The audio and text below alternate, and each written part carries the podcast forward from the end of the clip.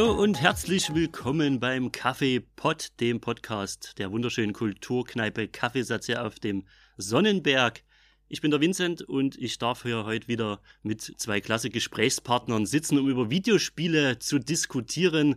Und die stellen sich am besten mal selber vor. Ja, moin. Mich kennt ihr. Ich bin der Stefan. Äh, ich spiele Videospiele, wenn ich dafür Zeit finde. Äh, bin in vielen Podcasts hier dabei. äh, Freue mich tierisch, heute bei diesem Thema ähm, hier dabei zu sein. Und neben mir sitzt der. Waldi. Hallo, ich grüße euch. Ja, und äh, wir saßen in der Runde schon mal äh, zusammen, haben über Horrorspiele geredet. Heute wagen wir uns so ein bisschen in ein anderes spielerisches Metier. Und bevor wir loslegen, ähm, machen wir ganz klassisch mal unsere Podcast-Getränke. Was haben wir denn heute stehen? Was erheitert uns heute? Was äh, lässt die Zunge heute locker werden? Waldi, was hast du denn Schönes? Ich habe hier das Kulturbier Chemnitz. Ja, ihr trinkt also wieder für die Chemnitzer Kultur sozusagen. Für die Hauptstadt, für die Kulturhauptstadt. Sehr löblich, ja. Meine Leber muss wieder leiden für die Stadt. ja. Genau, nee, bei mir gibt es tatsächlich auch gerade das Kulturbier. Ich habe noch ein paar extra dastehen, die sind aber Standard, aber das Kulturbier ist besonders spannend, weil man damit die Chemnitzer Kulturszene unterstützt, wenn man möglichst viel davon trinkt. Und das ist unser Ziel und deswegen genau. äh, ballern wir heute ein paar davon durch, glaube ich. Guck mal, wie viel wir heute schaffen. Genau. Das klingt ganz wunderbar. Ich habe hier eine eigene Kreation wieder stehen. Ich habe noch so leckeren Kokosnuss rum oben. Oh. Und den habe ich mir aufgeschüttet mit Gingerbier und Limette. Ja, ganz edel hier. Das soll heute ein bisschen. Der feine Herr. Der, der feine Herr. Der feine Herr. Das soll mich heute befeuern. Und ja, ja, ohne weitere Umschweife, lasst uns ein bisschen in die Geekosphäre sozusagen ähm, absteigen. Ja, das Lustige ist, die Hörer haben uns zu diesem Zeitpunkt was voraus. Die wissen nämlich, wie diese äh, Podcast-Episode betitelt ist. Genau, wir suchen noch, ne? Wir suchen sozusagen noch, das ist also äh, eine, eine bisschen eine Titelfindung, eine Wegfindung, während wir das Ganze aufnehmen. Äh, was wir uns ganz grob vorgenommen haben, das war so ein bisschen äh, der, der, der Stichpunkt, an dem wir uns aufgehangen haben. Wir wollen über Spiele reden, im klassischen Sinne Adventures die die Story vorheben, sogenannte Story-Driven Games, die vielleicht reduzierte Gameplay-Elemente haben, aber dafür viel mehr in der emotionalen Schiene einschlagen äh, und dem Spieler ja vielleicht cineastisches, vielleicht fast schon äh, der Literatur gleichgesetzte, ja, da können wir auch drüber reden. Ja, ja, gerne, gerne. Elemente bringen. Gut. Und ähm, wie genau wir das am Ende betiteln werden, ähm, werden wir dann sehen, weil wir haben durchaus verschiedene Vertreter dieses Genres da und werden auch über verschiedene Begrifflichkeiten reden. Ich würde gerne zum Anfang einfach um ein bisschen in das ganze, in das ganze Thema reinzukommen, so einen kleinen Abriss geben mal über Adventures, weil das ist im Prinzip so der große Überbau. Ja, ja? wir reden, also jedes Spiel, was wir heute reden, ist ein Adventure. Und wir reden dann über verschiedene Untergenres noch. Und das ist ein Genre, was äh, ja Mitte der 70er Jahre im Prinzip begründet wurde mit den Text-Adventures. Also klassisch äh, schon dann auf den alten Heimcomputern äh, vorzufinden, äh, rein textbasierte Spiele, die grafische Elemente noch vermissen ließen. Das erste war tatsächlich, das kam glaube ich 76 dann raus, Colossal Cave Adventure, sagt vielleicht dem einen oder anderen was, wo der Spieler im Prinzip die Befehle noch selber per Hand eingeben musste. Was ist das mit, mit, mit Text hier? Äh, ja, ja, genau, das sind die. Ich gehe jetzt links, ich gehe jetzt rechts. Na, du hast so einen Parser gehabt ja. und dort hast du eingetippt Go North oder Go mhm. South oder mhm. Take Key. Also du hast immer ähm, eine bestimmte Anzahl an so Verben, Substantiven und dergleichen. Das tippst du ein und dann setzt das Spiel ah, das um. Es funktioniert aber nicht für alles. Es gibt, glaube ich, eine Big Bang Folge oder so. Das kann gut sein. ja, ja, wo ja. Wo In dem Fall war das immer sehr interessant, da rumzufriemeln, weil das hatten später dann auch noch die, die grafischen Adventures teilweise übernommen, bevor dann die berühmt-berüchtigte Scum-Engine von, von LucasArts kam, wo man dann einfach auf die Verben draufklicken konnte, nimm etwas, rede mit jemandem.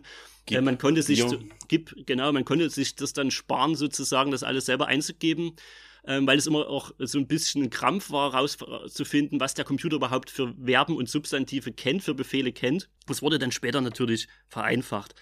Was macht jetzt ein Adventure so im klassischen Sinne aus? Man ist als Protagonist Teil einer interaktiven Story, die man durch Erkundung, das ist so das eine große, und das Lösen von Rätseln erschließt. Und durch diesen Fokus auf das Erzählen, was sich daraus ergibt, bedient man sich auch gerne mal anderen narrativen Medien aus Literatur und Film. Da gibt es dann zum Beispiel auch so das, ähm, den Interactive Movie zum Beispiel. Äh, da, heute noch ein paar. Das gibt es heute ja, noch. Machen, einige machen es aber ein bisschen billig. Das ist, äh, ich glaube, Her, Her, Story ist einer. Ja, so einer der besten. Einer der besten, gibt's, genau. Gibt es noch Nachfolger, die das auch produziert haben? Es, es gab da auch sehr, sehr gruselige Beispiele für sowas. Da komme ich dann später nochmal ja. dazu, wenn wir Gabriel auch über, Knight 2 über Telltale reden. Diese Art von Computerspielen war bis weit in die 90er, also die Adventures, sehr, sehr populär und wurde aber durch das Aufkommen von äh, First-Person-Shootern, Ego-Shootern ähm, in Sachen Popularität dann stark zurückgedrängt. Also als dann so ein Unreal kam und ein Half-Life und sowas, wurden Adventures tatsächlich, ja, die haben dann schon ziemlich gelitten. Und einzelne Untergenres, wie zum Beispiel das Point-and-Click-Adventure, also in Monkey Island zum Beispiel, in Day of the Tentacle, äh, im Prinzip auch sowas wie ein Gabriel Knight, was, oder was dann so die Sierra-Ecke war sozusagen, die oftmals die erwachseneren äh, Spiele hatten mit erwachseneren Themen, die sind, naja, so 2000 rum mehr oder weniger verschwunden. Da war so ein Monkey Island 4, Escape from Monkey Island, war dann so das letzte und dann löste sich auch LucasArts beziehungsweise deren Point-and-Click-Sparte auf und dann war es darum so ein bisschen geschehen, bis auf weiteres zumindest. Erst ab 2010 dann fand so ein regelrechtes Revival dieses Genres statt. Und alle Spiele, die wir heute besprechen, die sind ab diesem Zeitpunkt entstanden.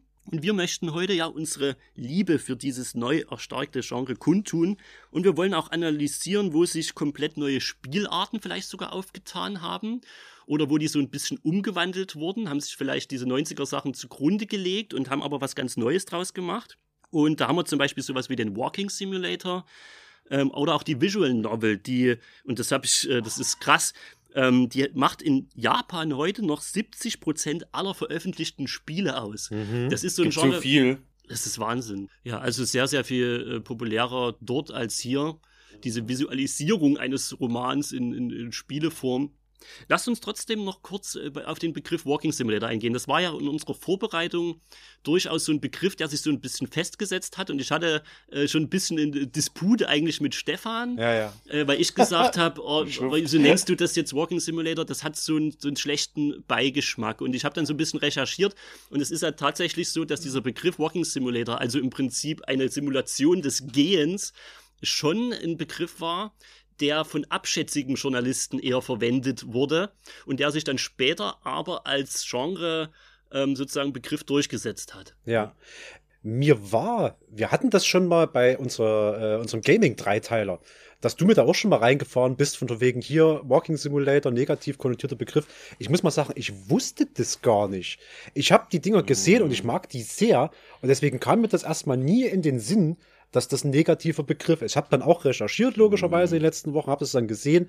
Und klar, das ist erstmal als Beleidigung gemeint. Man läuft nur von A nach B ja. und hat nicht die typische Challenge, ja. die man bei anderen Spielen hat. Und äh, der Begriff Walking Simulator, also Spaziergangssimulator, zeigt eher auf die Limitierungen des Spiels als auf das mhm. eigentliche Potenzial. Also entweder finden wir heute einen Begriff, der mir besser gefällt. Wenn nicht, sei, sei einfach an der Stelle noch gesagt, wenn ich sage Walking Simulator, meine ich das überhaupt nicht als Beleidigung, einfach weil ich, nein, weil es mir gar nein. nicht so auf dem Schirm war, sondern weil es das Genre so toll beschreibt. So, ja, ne? Wir meinen nichts an Beleidigung. Nee, generell nicht, generell, nicht, generell nicht. Nee, wir lieben ja, lieben ja Videospiele ja. und äh, da ist es ja auch gut, dass äh, die Genres da schön beschrieben werden mhm. genau. und äh, nicht so direkt in so einer äh, in so, so eine Schublade gepackt werden können. Das ist auch der Anreiz daraus. Das ist ja auch, viele haben ja auch beispielsweise, wenn man jetzt mal zu so, so einem Thema äh, Beschimpfungen, ne, äh, ein sehr, sehr gutes Spiel von Hideo Kojima, was äh, vor einigen Jahren rausgekommen ist, Death Stranding beispielsweise, mhm. wurde hoch gelobt. Auch viele haben das als DHL-Simulator. Und, und, so, und Walking, so ab, ja, ja. Walking Simulator, und Walking äh, Simulator abgestempelt ja. und so, so auch die Beleidigung, komm, hier geht, da gehst du nur und hörst ein bisschen melancholische Musik beim Spazierengehen mhm. und so weiter und so fort. Na, da, Aber, kommen wir, da kommen wir bestimmt noch hin, wo das Potenzial in solchen Spielen liegt, glaube ich. Und ne? äh, großen Ganzen, also es gibt Leute, die können sich darauf absolut nicht drauf einlassen, verstehe ich auch. Aber es ist ja alles trotzdem, im Großen und Ganzen ist es, sind diese Spiele gut und äh, jedes Spiel hat da auch so, so sein Recht, dass man da auch sagt, oh cool, da ist eine Kreativität, da sind Leute dahinter, die, die jetzt nicht nur, die, die jetzt einen Chemist gemacht haben, sondern da machen ihre Sache recht gut und ja. das muss man Wir haben ja haben. heute auch ja. ein Beispiel, was am nächsten an Walking Simulator rankommt, ein reiner zu sein. Das ist What Remains of Edith Finch. Und anhand dessen können wir sehr gut belegen, warum diese Spiele auch mit reduziertem Gameplay und so durchaus ihre Daseinsberechtigung haben und sogar, also gerade bei Edith Finch ist es ja so, dass es von vielen Kritikern als einer der Belege oder als einer der Beweise gilt, dass Spiele tatsächlich eine Kunstform sein können. Das ist sehr interessant. Ähm, wenn man da so ein bisschen recherchiert, äh, gibt es ja durchaus, ist interessant, dass du Hideo Kojima genannt hast, weil Hideo Kojima selber nämlich einer der Kritiker ist, wenn es darum geht zu sagen, sind Videospiele Kunst. Er hat sich nämlich ganz klar dagegen ausgesprochen. Ja. Also bei ihm, äh, ich versuche gerade meine, es ist wieder furchtbar, ich versuche gerade meine Aufzeichnungen äh, hier zu finden. Ich habe es mir nämlich irgendwo aufgeschrieben, aber ich krieg's auch noch äh, aus dem Kopf raus, weil er meinte so ein bisschen, ähm, dass es, äh, dass Videospiele eben ein äh, eine zu große Popularität anstreben. Also im Sinne von, die wollen sehr, sehr viele Leuten gefallen und die wollen oft auf den kleinsten gemeinsamen Nenner heraus und dass tatsächlich Fine Arts oder hohe Kunst oder so, ne, tatsächlich eben oftmals aus einem gewissen Leidensprozess eines Künstlers entstehen und gar nicht mal unbedingt für die Öffentlichkeit gedacht waren und natürlich auch von Einzelkünstlern ausgehen und weniger irgendwie so ein Team-Effort sind. Und er sagt, natürlich haben viele Spiele Artwork, das heißt aber nicht, dass sie Art sind, sozusagen. Und ähm, das fand ich bei äh, Kojima relativ spannend. Ähm, spätestens, aber ich würde das Thema erstmal kurz liegen lassen, es sei denn, ihr habt noch einen spontanen Einfall dazu, weil bei Edith Finch können wir auf äh, diese, diesen Vergleich Spiele und Kunst tatsächlich auch nochmal eingehen. Ich weiß, Stefan ist ein starker Verfechter, so. Du hast es auch immer mal wieder angesprochen, wenn es auch so um den ähm, Civilization Soundtrack oder so ging, wo du gesagt hast, Leute, wenn ihr, wenn ihr diesen Soundtrack hört und immer noch sagt, Spiele seien keine Kunst, dann leckt mich am Arsch, so nach dem Motto, ne? Ich bleib auch dabei, ja, ja. Es gibt da ein so ein schönes Spielestudio, das nennt sich Telltale. Uh, also, ja. das hat das Geschichtenerzählen sozusagen schon in seinem Firmentitel mit drin. Und die wurden ursprünglich 2004 von Ex-LucasArts-Mitarbeitern gegründet, nachdem diese dann den Sack für ihre Point-and-Click-Sparte zugemacht haben. Das war eine Entscheidung, die mir damals das Herz gebrochen hat. Wir freuen uns in jedem Fall, was Telltale jetzt unter neuem äh, Studio noch bringen wird. Aber jetzt wollen wir doch erstmal loswerden. Was war eigentlich so geil, als Telltale, Telltale in Blüte stand? Als The Walking Dead veröffentlicht wurde, das erschien nämlich ursprünglich in fünf Episoden, und zwar im Jahre 2012. Und äh, da möchten wir gleich eine kleine Spoiler-Warnung aussprechen. Denn wir versuchen natürlich heute ähm, nicht irgendwie die krassesten Twists euch wegzunehmen. Wir werden auch nicht das Ende vorwegnehmen. Aber wir reden über Story-Driven Games. Und wir werden natürlich dann keine großen Gameplay-Debatten führen, sondern wir werden natürlich auch auf unsere Lieblingsmomente eingehen. Ähm, wir werden auch so einen Abriss über die erste Episode zumindest machen. Genau, man kann ja mal kurz sagen, worum es geht und dann hört er, äh, ja, dann kann man ja, kann man ja springen. Ne, also wir werden keine Major-Spoiler machen, aber wenn es euch äh, wichtig ist, komplett unbefleckt daran zu gehen, dann hört euch die Episode später an. Oder äh, ihr habt es vielleicht schon gezockt und seid über unsere Meinung. Oder macht Pause und gespannt. zockt sofort. Oder zockt's einfach mal. Genau.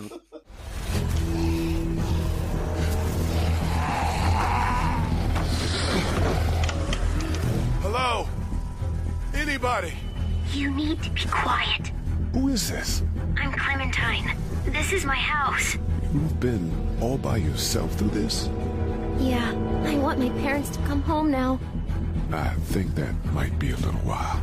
Staying put for too long is a mistake. Those things are all over the damn place. Personally, I'd appreciate the company of a guy who can knock a couple of heads together if he has to. I know who you are.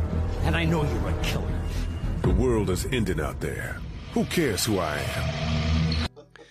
Äh, ich hatte es schon gesagt, es basiert auf der gleichnamigen Comicreihe und es spielt also in derselben Welt wie The Walking Dead und beginnt wie der Comic und die TV-Serie kurz nach dem Ausbruch einer Zombie-Apokalypse in den USA, beziehungsweise auch weltweit, aber das wird ja nie so richtig aufgegriffen. Genau, im Spiel äh, sind wir also in diesem Szenario und wir verfolgen oder wir folgen einer Gruppe Überlebender in Georgia. Dort zumindest beginnen wir mit der ersten Episode. Wir haben einen Hauptcharakter, wir haben den Charakter, den wir steuern, das ist der sogenannte Lee Everett, das ist ein Uni-Professor. Ja, der wird so kurz bevor die Kacke richtig am Dampfen ist und die Welt untergeht, in einem Polizeiauto abgeführt. Ich finde dieses Intro, ähm, was uns da dargeboten wird, schon so saugeil, weil es ein schöner erzählerischer Kniff ist. Ja, wir sind also äh, mit einer Person unterwegs, die offensichtlich irgendein Verbrechen begangen hat aber da dann äh, sozusagen das Auto verunglückt, ja, weil schon Zombie-Horden auf der Straße stehen, erfahren wir erstmal zumindest von Polizeiseite nie so richtig, was es eigentlich damit auf sich hat. Wir sitzen im, auf der Rückbank äh, eines Polizeiautos äh, von weißen Cops gefahren, die unterhalten sich so ein bisschen lapidar und plötzlich äh, verunglücken wir. Die beiden sind, glaube ich, äh, tot. Äh, wir ziehen uns aus dem Auto raus und ähm, versuchen uns zu orientieren und treffen relativ schnell auf den zweiten Hauptcharakter. Äh, das ist die Clementine.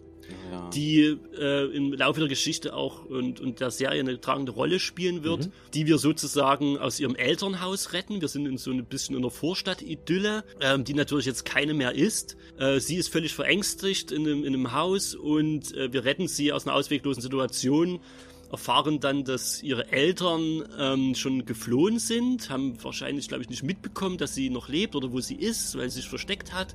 Sie sind auf dem Weg nach Savannah, was so ein, dann so eine Art Sanctuary sein soll, also ein Zufluchtsort, ne, was muss sich, das ist ja an der Serie ganz ähnlich. Das ja, da, da geht's glaube ich auch so, dass sie nach Atlanta wollen, da, da genau. wie Flüchtlingslager und so weiter. In der Serie ist es dann Atlanta, hier ist es äh, Savannah und er nimmt sie unter seine Fittiche. Und dieses Gespann zwischen Lee, den wir selber steuern, und Clementine, äh, der dann, die dann sozusagen wie so eine Tochter für uns wird, oder vielmehr äh, wird, äh, wird Lee sozusagen so eine Art Ziehvater für sie, der sich zunächst nur so ein bisschen sträubt, aber auch nicht weiß, äh, was er anders tun soll, als dieses Kind natürlich also zu beschützen. Man merkt, ja, man merkt einfach, der Typ hat ein Herz, also du spielst den Charakter, das jetzt, der ist doch nicht scheißegal, das ist ein sauguter Kerl. Ja. Du spielst da einen wunderschönen, krassen, coolen Typen, der da äh, Achtjährige oder so die ist, die ist acht oder neun. Acht oder neun, aber versucht ja. einfach auf diese Kackwelt da vorzubereiten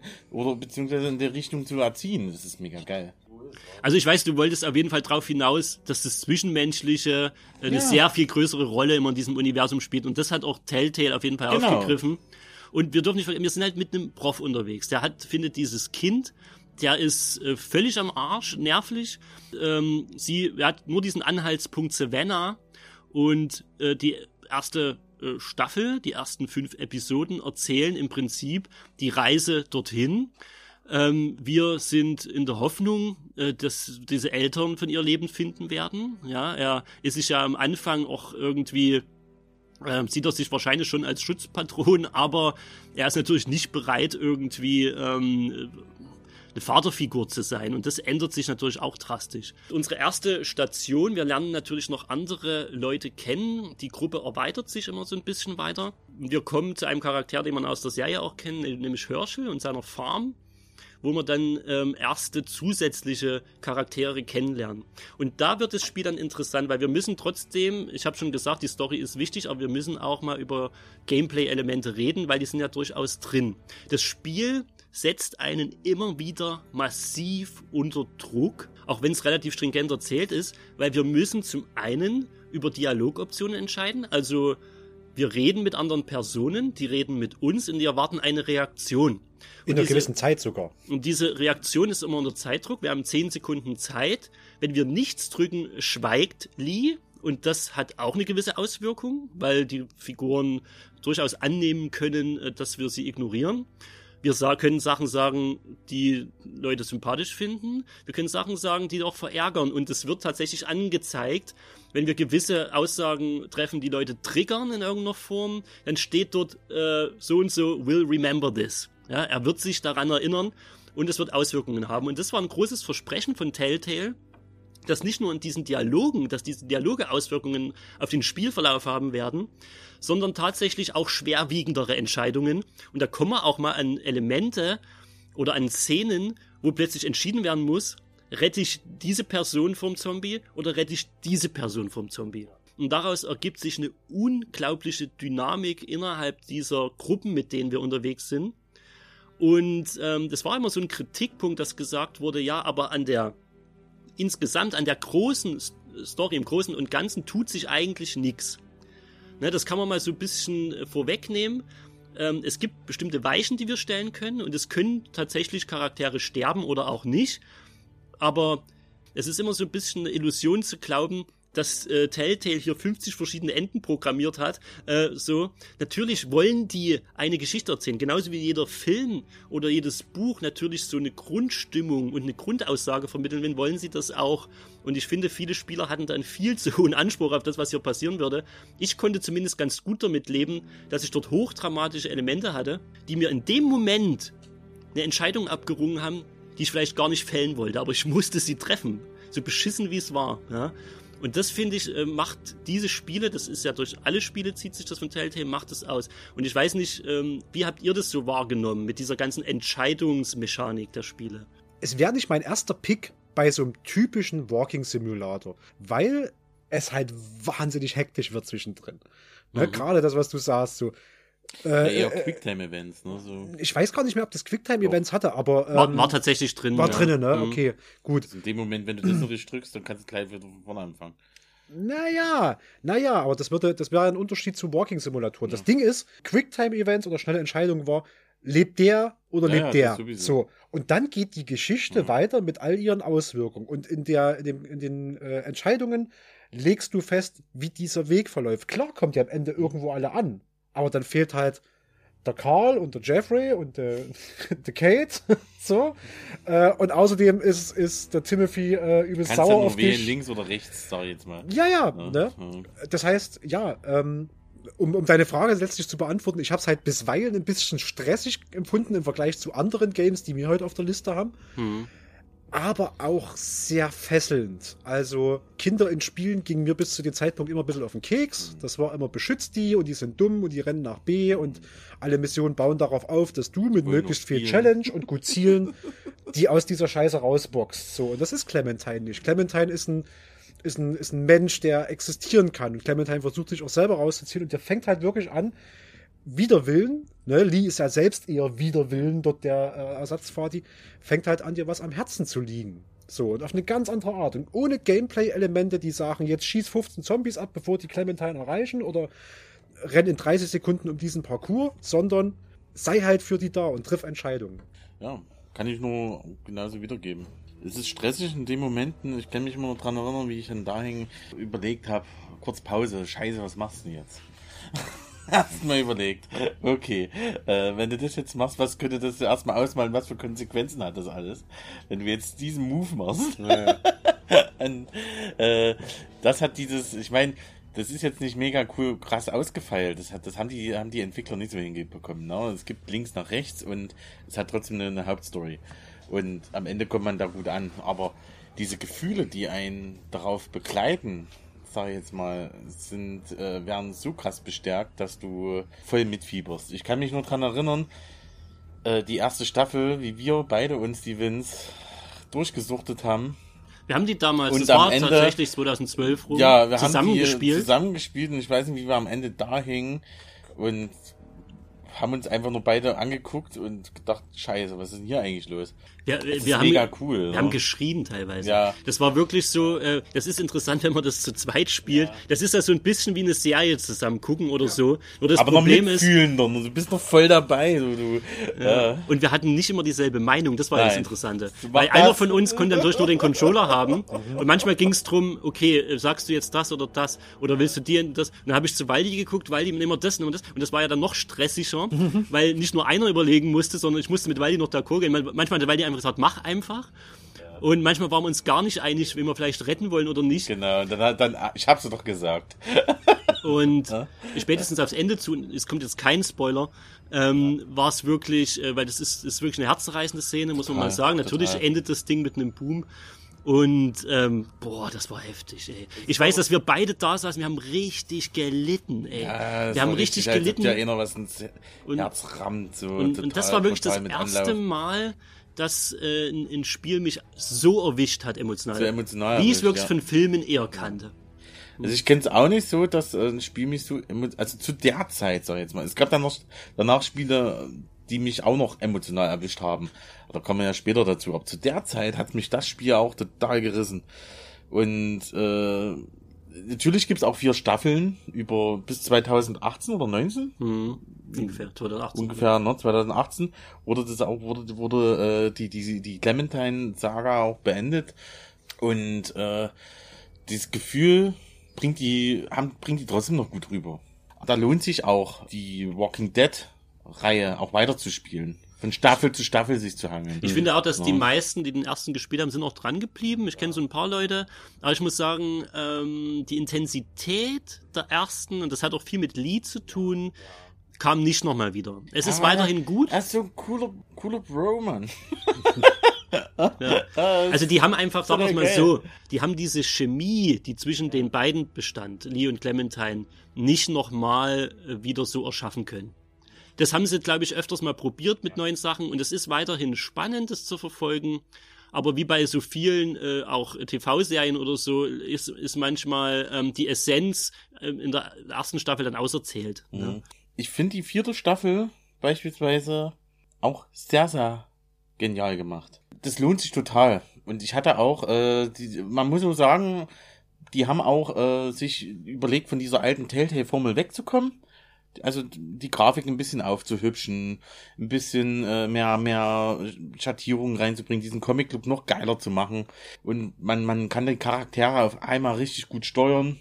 Mega cool gemacht, mir hat es sehr gefallen, mir hat es äh, total Spaß gemacht und man hat halt eine Geschichte ja, zu Ende gebracht. Ja, und das, das war ja gut das gemacht so, und das ja. muss ich dazu auch sagen, nicht perfekt, natürlich, was ist perfekt, ne, aber auch gut. Was denen geholfen hat, ist, dass es, glaube ich, mit eines der ersten war in dem in der in der Generation, äh, wo man mit solchen Entscheidungen konfrontiert wird im Spiel, die so schwerwiegend, aber auf einer persönlichen Ebene sind. Also jeder hat ja eine Situation, für die er sich heute noch einen Arsch beißt. Und das sind diese Entscheidungen, die du, die du einmal in deinem Leben triffst. Dein Leben geht danach weiter und du verfolgst trotzdem Ziele so und es gibt auch Neues. Das ist so die Mini-Entscheidungen. Aber, aber diese Mini-Entscheidungen und manche davon beißt du dich halt ewig noch in den Arsch. Und ich glaube, das war beim bei diesem ersten Walking Dead Teil ähm, wirklich so dieser dieser Aufhänger, ne, wo du warum's so so stressig und so emotional war, sich in einer Zehntelsekunde Aber zu entscheiden, was. Man muss dazu sagen, es lag auch am, am äh, Charakterentwicklung und sowas habe hab ich jetzt so, so gefühlt in der Serie. Fühlst du nicht. Dort fühlst du das anders. Das habe ich mit, mit, mit späteren Spielen, die so ein ähnliches Genre äh, sind, auch. Ja. Mhm. Das äh, ist cool. Und äh, weil du das gerade gesagt hast, noch mit Serien verglichen hast, also ähm, Stefan hat ja schon richtig erkannt, äh, bei einem klassischen Walking Simulator sind wir hier nicht. Hm, ja. äh, Action-Szenen gibt es und werden über Quicktime-Events genau. abgehandelt. Das ist meines Erachtens auch noch so ein bisschen die nervigste Sache am Spiel. Ja, weil drückst du daneben, fängst du wieder an. Und ja, dann wenn, du, wenn, du so ein bist, halt doof, so. wenn du so ein Depp bist wie ich, der immer die Knöpfe sucht auf dem scheiß Controller in, in, und im Stress. Muss ich da doof drücken oder was? Ne? Das habe ich dann manchmal Waldi machen lassen. Dann hast du so ein Ding halt fünfmal gespielt, dann geht so ein bisschen das Drama raus. Ja. Weil wenn du halt das versaust, irgendwie noch eine Axt zu greifen und dem Zombie dann ins reinzuhauen, ne, was alles über, über, über schnelle Tastendrücke dann passieren musste, dann fängt die Sequenz halt von vorne an. Ähm, wo wir halt viel mehr hier sind, und das ist ja klassisch für so ein Quicktime-Events, ist halt der interaktive Film. Auf was ich eher hinaus wollte, wo wir gerade beim interaktiven Film sind, weil da werden wir in der Form jetzt nicht nochmal äh, zurückkommen, ist dann äh, eher die Tatsache, dass es äh, zu einer äh, Spielerspaltung so ein bisschen kam durch das Genre. Also es wurde gesagt, ist denn das jetzt überhaupt noch ein äh, Spiel, äh, ist das nicht zu reduziert. Ich äh, kann mich ja im Prinzip bloß total limitiert durchklicken. Es ist alles so festgelegt und irgendwie so starr. Genau. Und viele Spieler haben sich geweigert, irgendwie zu sagen, und das wurde ja dann beim, beim klassischen äh, Walking Simulator dann noch schlimmer, dass das überhaupt noch ein Spiel ist. Weil, ja klar, wenn man es jetzt mit Mario vergleicht, ähm, wenn man wo du einen größeren Bewegungsradius hast, äh, wo Interaktion mit Elementen irgendwie im Vordergrund steht oder mit einem Action-Adventure à la Tomb Raider oder halt einem Half-Life oder sowas, dann, ähm, ja, dann sind natürlich Skills plötzlich in den Hintergrund gerückt. Also dieses typische Gewinnen-Prinzip auch, was ein Spiel ausmacht. Aber wenn man von der reinen Definition eines Videospiels ausgeht, sind wir natürlich immer dort. Ja.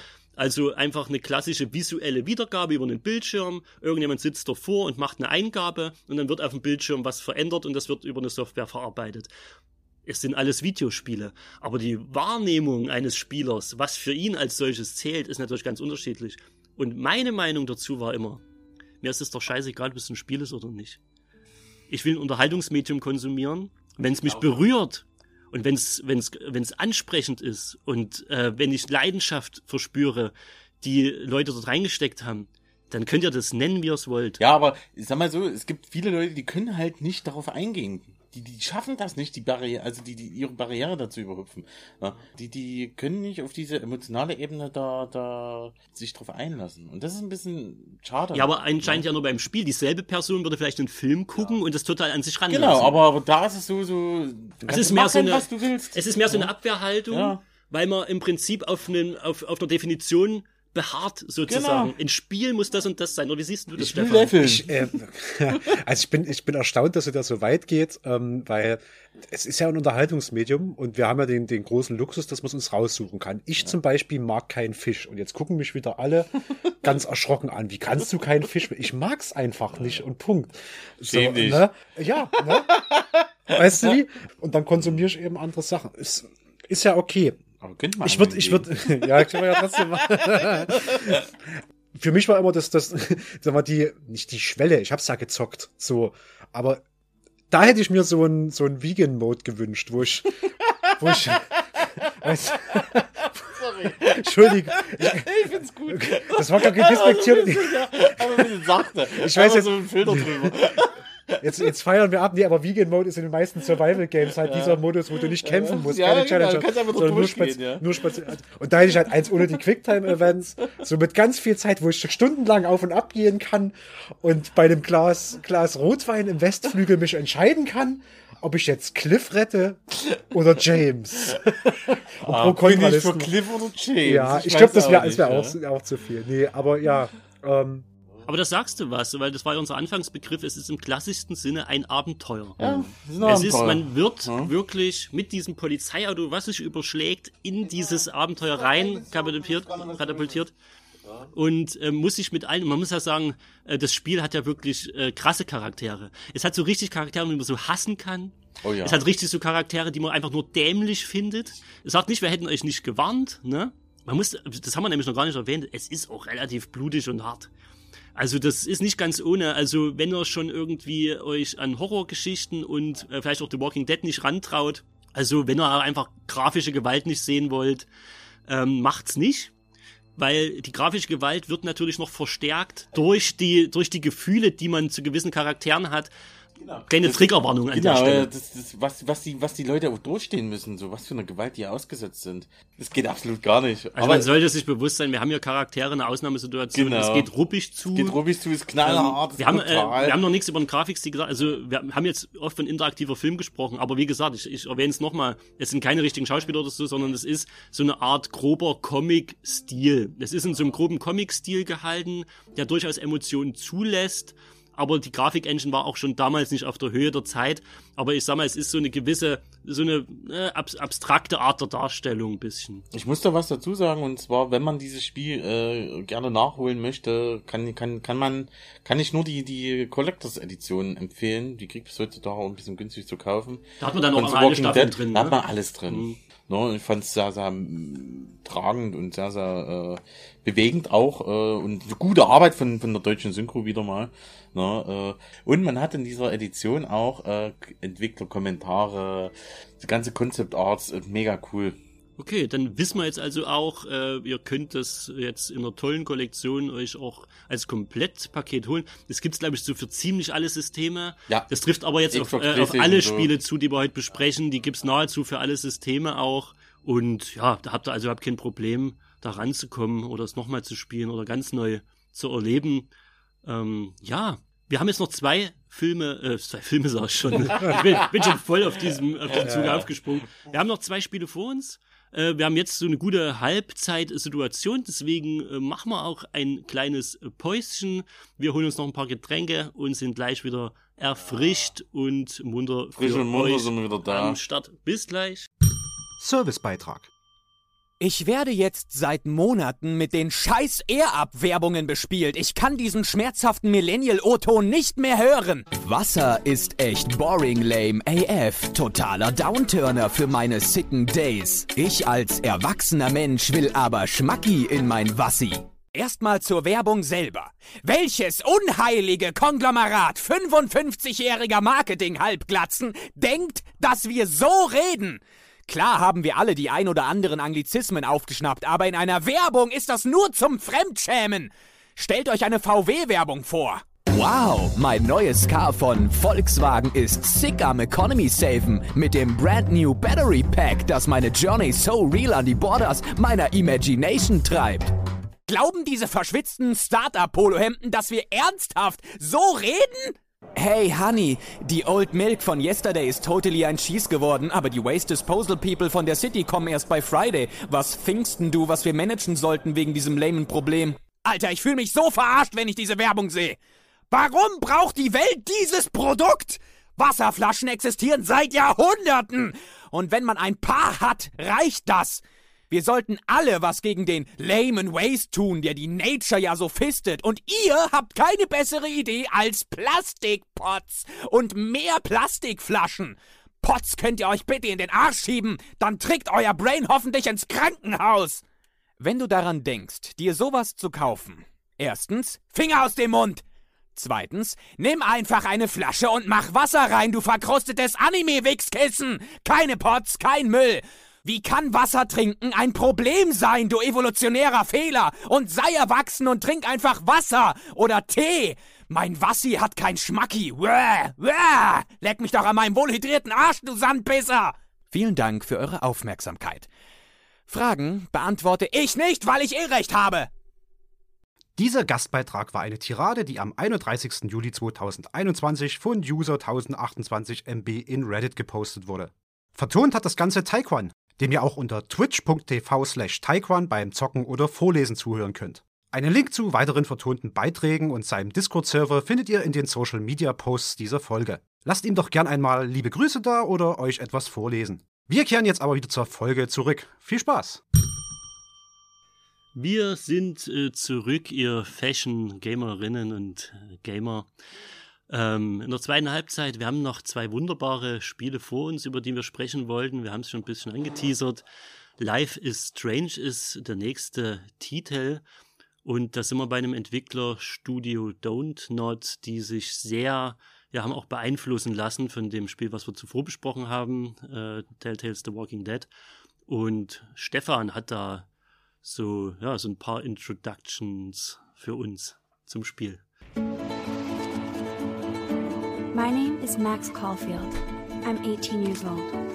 Years ago, my family moved away and I left behind my childhood. After five years, I'm back in my hometown, Arcadia Bay, Oregon. Now I'm studying photography at Blackwell Academy, my new home. In the end, it's still high school, which kind of sucks. Then there's Chloe. Home, shit, home. Let's dance! Or take my picture with your new camera. Come on, rock out, girl! Then something happened. Something that changed my life forever. Max, what's going on? Where am I? There's something else I have to tell you. Holy shit. Talk to me, Max. Oh, no! I discovered I could reverse time. Max, Start from the beginning. Hey! Max? Chloe? Oh! Get Max! In the bathroom today. You set off the alarm. You hella saved my life. Don't ever touch me again! Then I realized I had a choice. Hey, okay? And the power to change everything.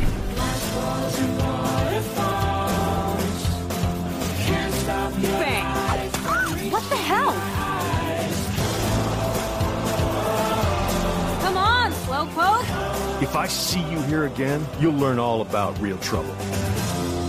So, what would you do now? Hab ich? Okay. Ähm, ich gehe ich geh mal durch, ich habe gar nicht so viel bei mir. Ähm, Du hast schon gesagt, Life is Strange ist ein äh, Computerspiel von Donut Entertainment, das ist ein französischer Entwickler. Das ist 2015 reingekommen, äh, rausgekommen und ist in fünf Episoden erschienen. Die sind aber mittlerweile seit langem soweit abgeschlossen. Man kriegt das als Paket. Das hat noch ein paar, ein Prequel und äh, ein paar Sequels und dann noch irgendwie ein äh, weiteren Teil gerade aktuell hervorgebracht. Ja, zwei weitere Teile, glaube ich. Einmal ja. mit den Jungs, glaube ich, ne? Genau, das war Und Life is Strange jetzt 2. mit Alex, glaube ich, die komplett anders, also die hat dann andere Fähigkeiten irgendwie, ne? Ja, das, wir kommen auf diese, diese Fähigkeiten-Geschichte, kommen wir nochmal äh, drauf. Das ist ja ein tragendes Element und tatsächlich hat jeder Hauptcharakter in den einzelnen Spielen eine andere besondere Fähigkeit. Ja. Aber da kommen wir ja gleich nochmal dazu. Genau. In Life is Strange, in dem ersten Teil geht es darum, dass eine junge Fotografie-Studentin, Studierende, äh, Max Caulfield, die kommt zurück in ihre Heimatstadt Arcadia Bay, um dort an der Blackwell Akademie Fotografie zu studieren. Das ist ein ziemlich, äh, ist alles ziemlich hipsterisch, ne? Also ja. die hat eine, die hat eine Polaroid-Kamera und eine coole Kamera. Ich mag coole, sowas. Ja, ja. Aber es ist halt ähm, ein bisschen schon so, wie sich äh, Franzosen die amerikanischen Highschools vorstellen, mit auch vielen Klischees. Und dort stellt die, das ist auch ja nicht wirklich ein Spoiler, das kommt im, im, im Trailer vor. Dort stellt sie dann äh, unter besonderen Umständen fest, dass sie ein Stück weit die Zeit zurückdrehen kann. Und darum dreht sich letztlich das Spiel. Es gibt dann äh, noch eine Beziehung, sie trifft eine Jugendfreundin wieder, Chloe, und gemeinsam erleben sie dort ein Abenteuer, was sich auch ähm, sehr darum dreht mit diesem mit dieser Zeit Zurückspulmechanik. Und sie, äh, also Max sucht auch nach einem Mysterium, glaube ich, also verschwundene äh, Mitschülerin. Das ist auch auf alle Fälle ja. äh, ein. Das ist jetzt auch kein großer Spoiler, das ist gleich am Anfang, steht auf der Verpackung. Ja. Genau. Nee, also äh, so weit müssen wir dann auch ins Spiel vordringen. Also das sind so, sage ich mal, die, die, die Kernhandlungselemente. Hm. Ich äh, würde sogar so ein bisschen den Anfang äh, mal vorwegnehmen, um, um damit wir das Spiel richtig eintauchen können. Du hast ja schon gesagt, also wir fangen dann an in ihrer einer ihrer ersten ähm, sozusagen Vorlesungen. Oder es ist ja mehr, die, die, die Uni ist so, hat so ein sehr familiäres Flair. Man ist fast wie in so einem Klassenzimmer. Ja, ja. Und wir äh, kommen relativ schnell in die Gameplay-Mechaniken rein. Es gibt wie so ein Intro. Ähm, sie muss, es geht glaube ich nicht ganz so gut und sie verlässt das Klassenzimmer kurz und geht auf, muss auf Toilette gehen. Und dort wird sie Zeuge eines drastischen Vorfalls äh, zwischen äh, einer eher punkig angehauchten Dame, alternativ angehauchten Dame und so einem klassischen Jock, also so, ne, was bei American Pie so irgendwie der Stifler-Charakter äh, ja, ist oder so vielleicht, so vielleicht so, ja, in die ja. Richtung. Rich Kid, genau, dass ich alles erlauben und, kann. Ja. Äh, und Draußen äh, lauscht sie dann dem Gespräch und es geht ruppig zu. Und diese Chloe, also die Chloe ist das, das muss man dazu sagen, es stellt sich ja dann raus, das ist der zweite große Charakter in dem Spiel, die greift dann zur Waffe und möchte diesen ähm, jungen Herrn, von dem sie sich bedroht fühlt, umbringen. Und ähm, in dem Moment äh, lässt uns das Spiel sozusagen diese Funktion wahrnehmen, das äh, große Alleinstellungsmerkmal des Spiels und äh, die übernatürliche Fähigkeit von Max, die sie vorher nicht kannte. Und wir haben im Prinzip die Möglichkeit, in solchen drastischen Events wie eben dem, die Zeit so ein bisschen bis zu einem gewissen Punkt, das wird durch so eine Schnecke oben dargestellt, durch so eine Spirale, bis zu einem gewissen Punkt immer zurückdrehen und die Zeit ändern. Und das tut sie dort auch. Ähm, sie bewahrt Chloe in Anführungsstrichen davor, diese Person umzubringen aus Notwehr. Umgedreht. Er will Chloe, also er ja. bringt Chloe um ja. äh, und mit dem ja. Zeit zurückdrehen. Äh, äh, Ach, ist tatsächlich so. Ja, ja, genau. Umgedreht. Hm. Okay, also auf jeden Fall wird ein Mord verhindert. Genau.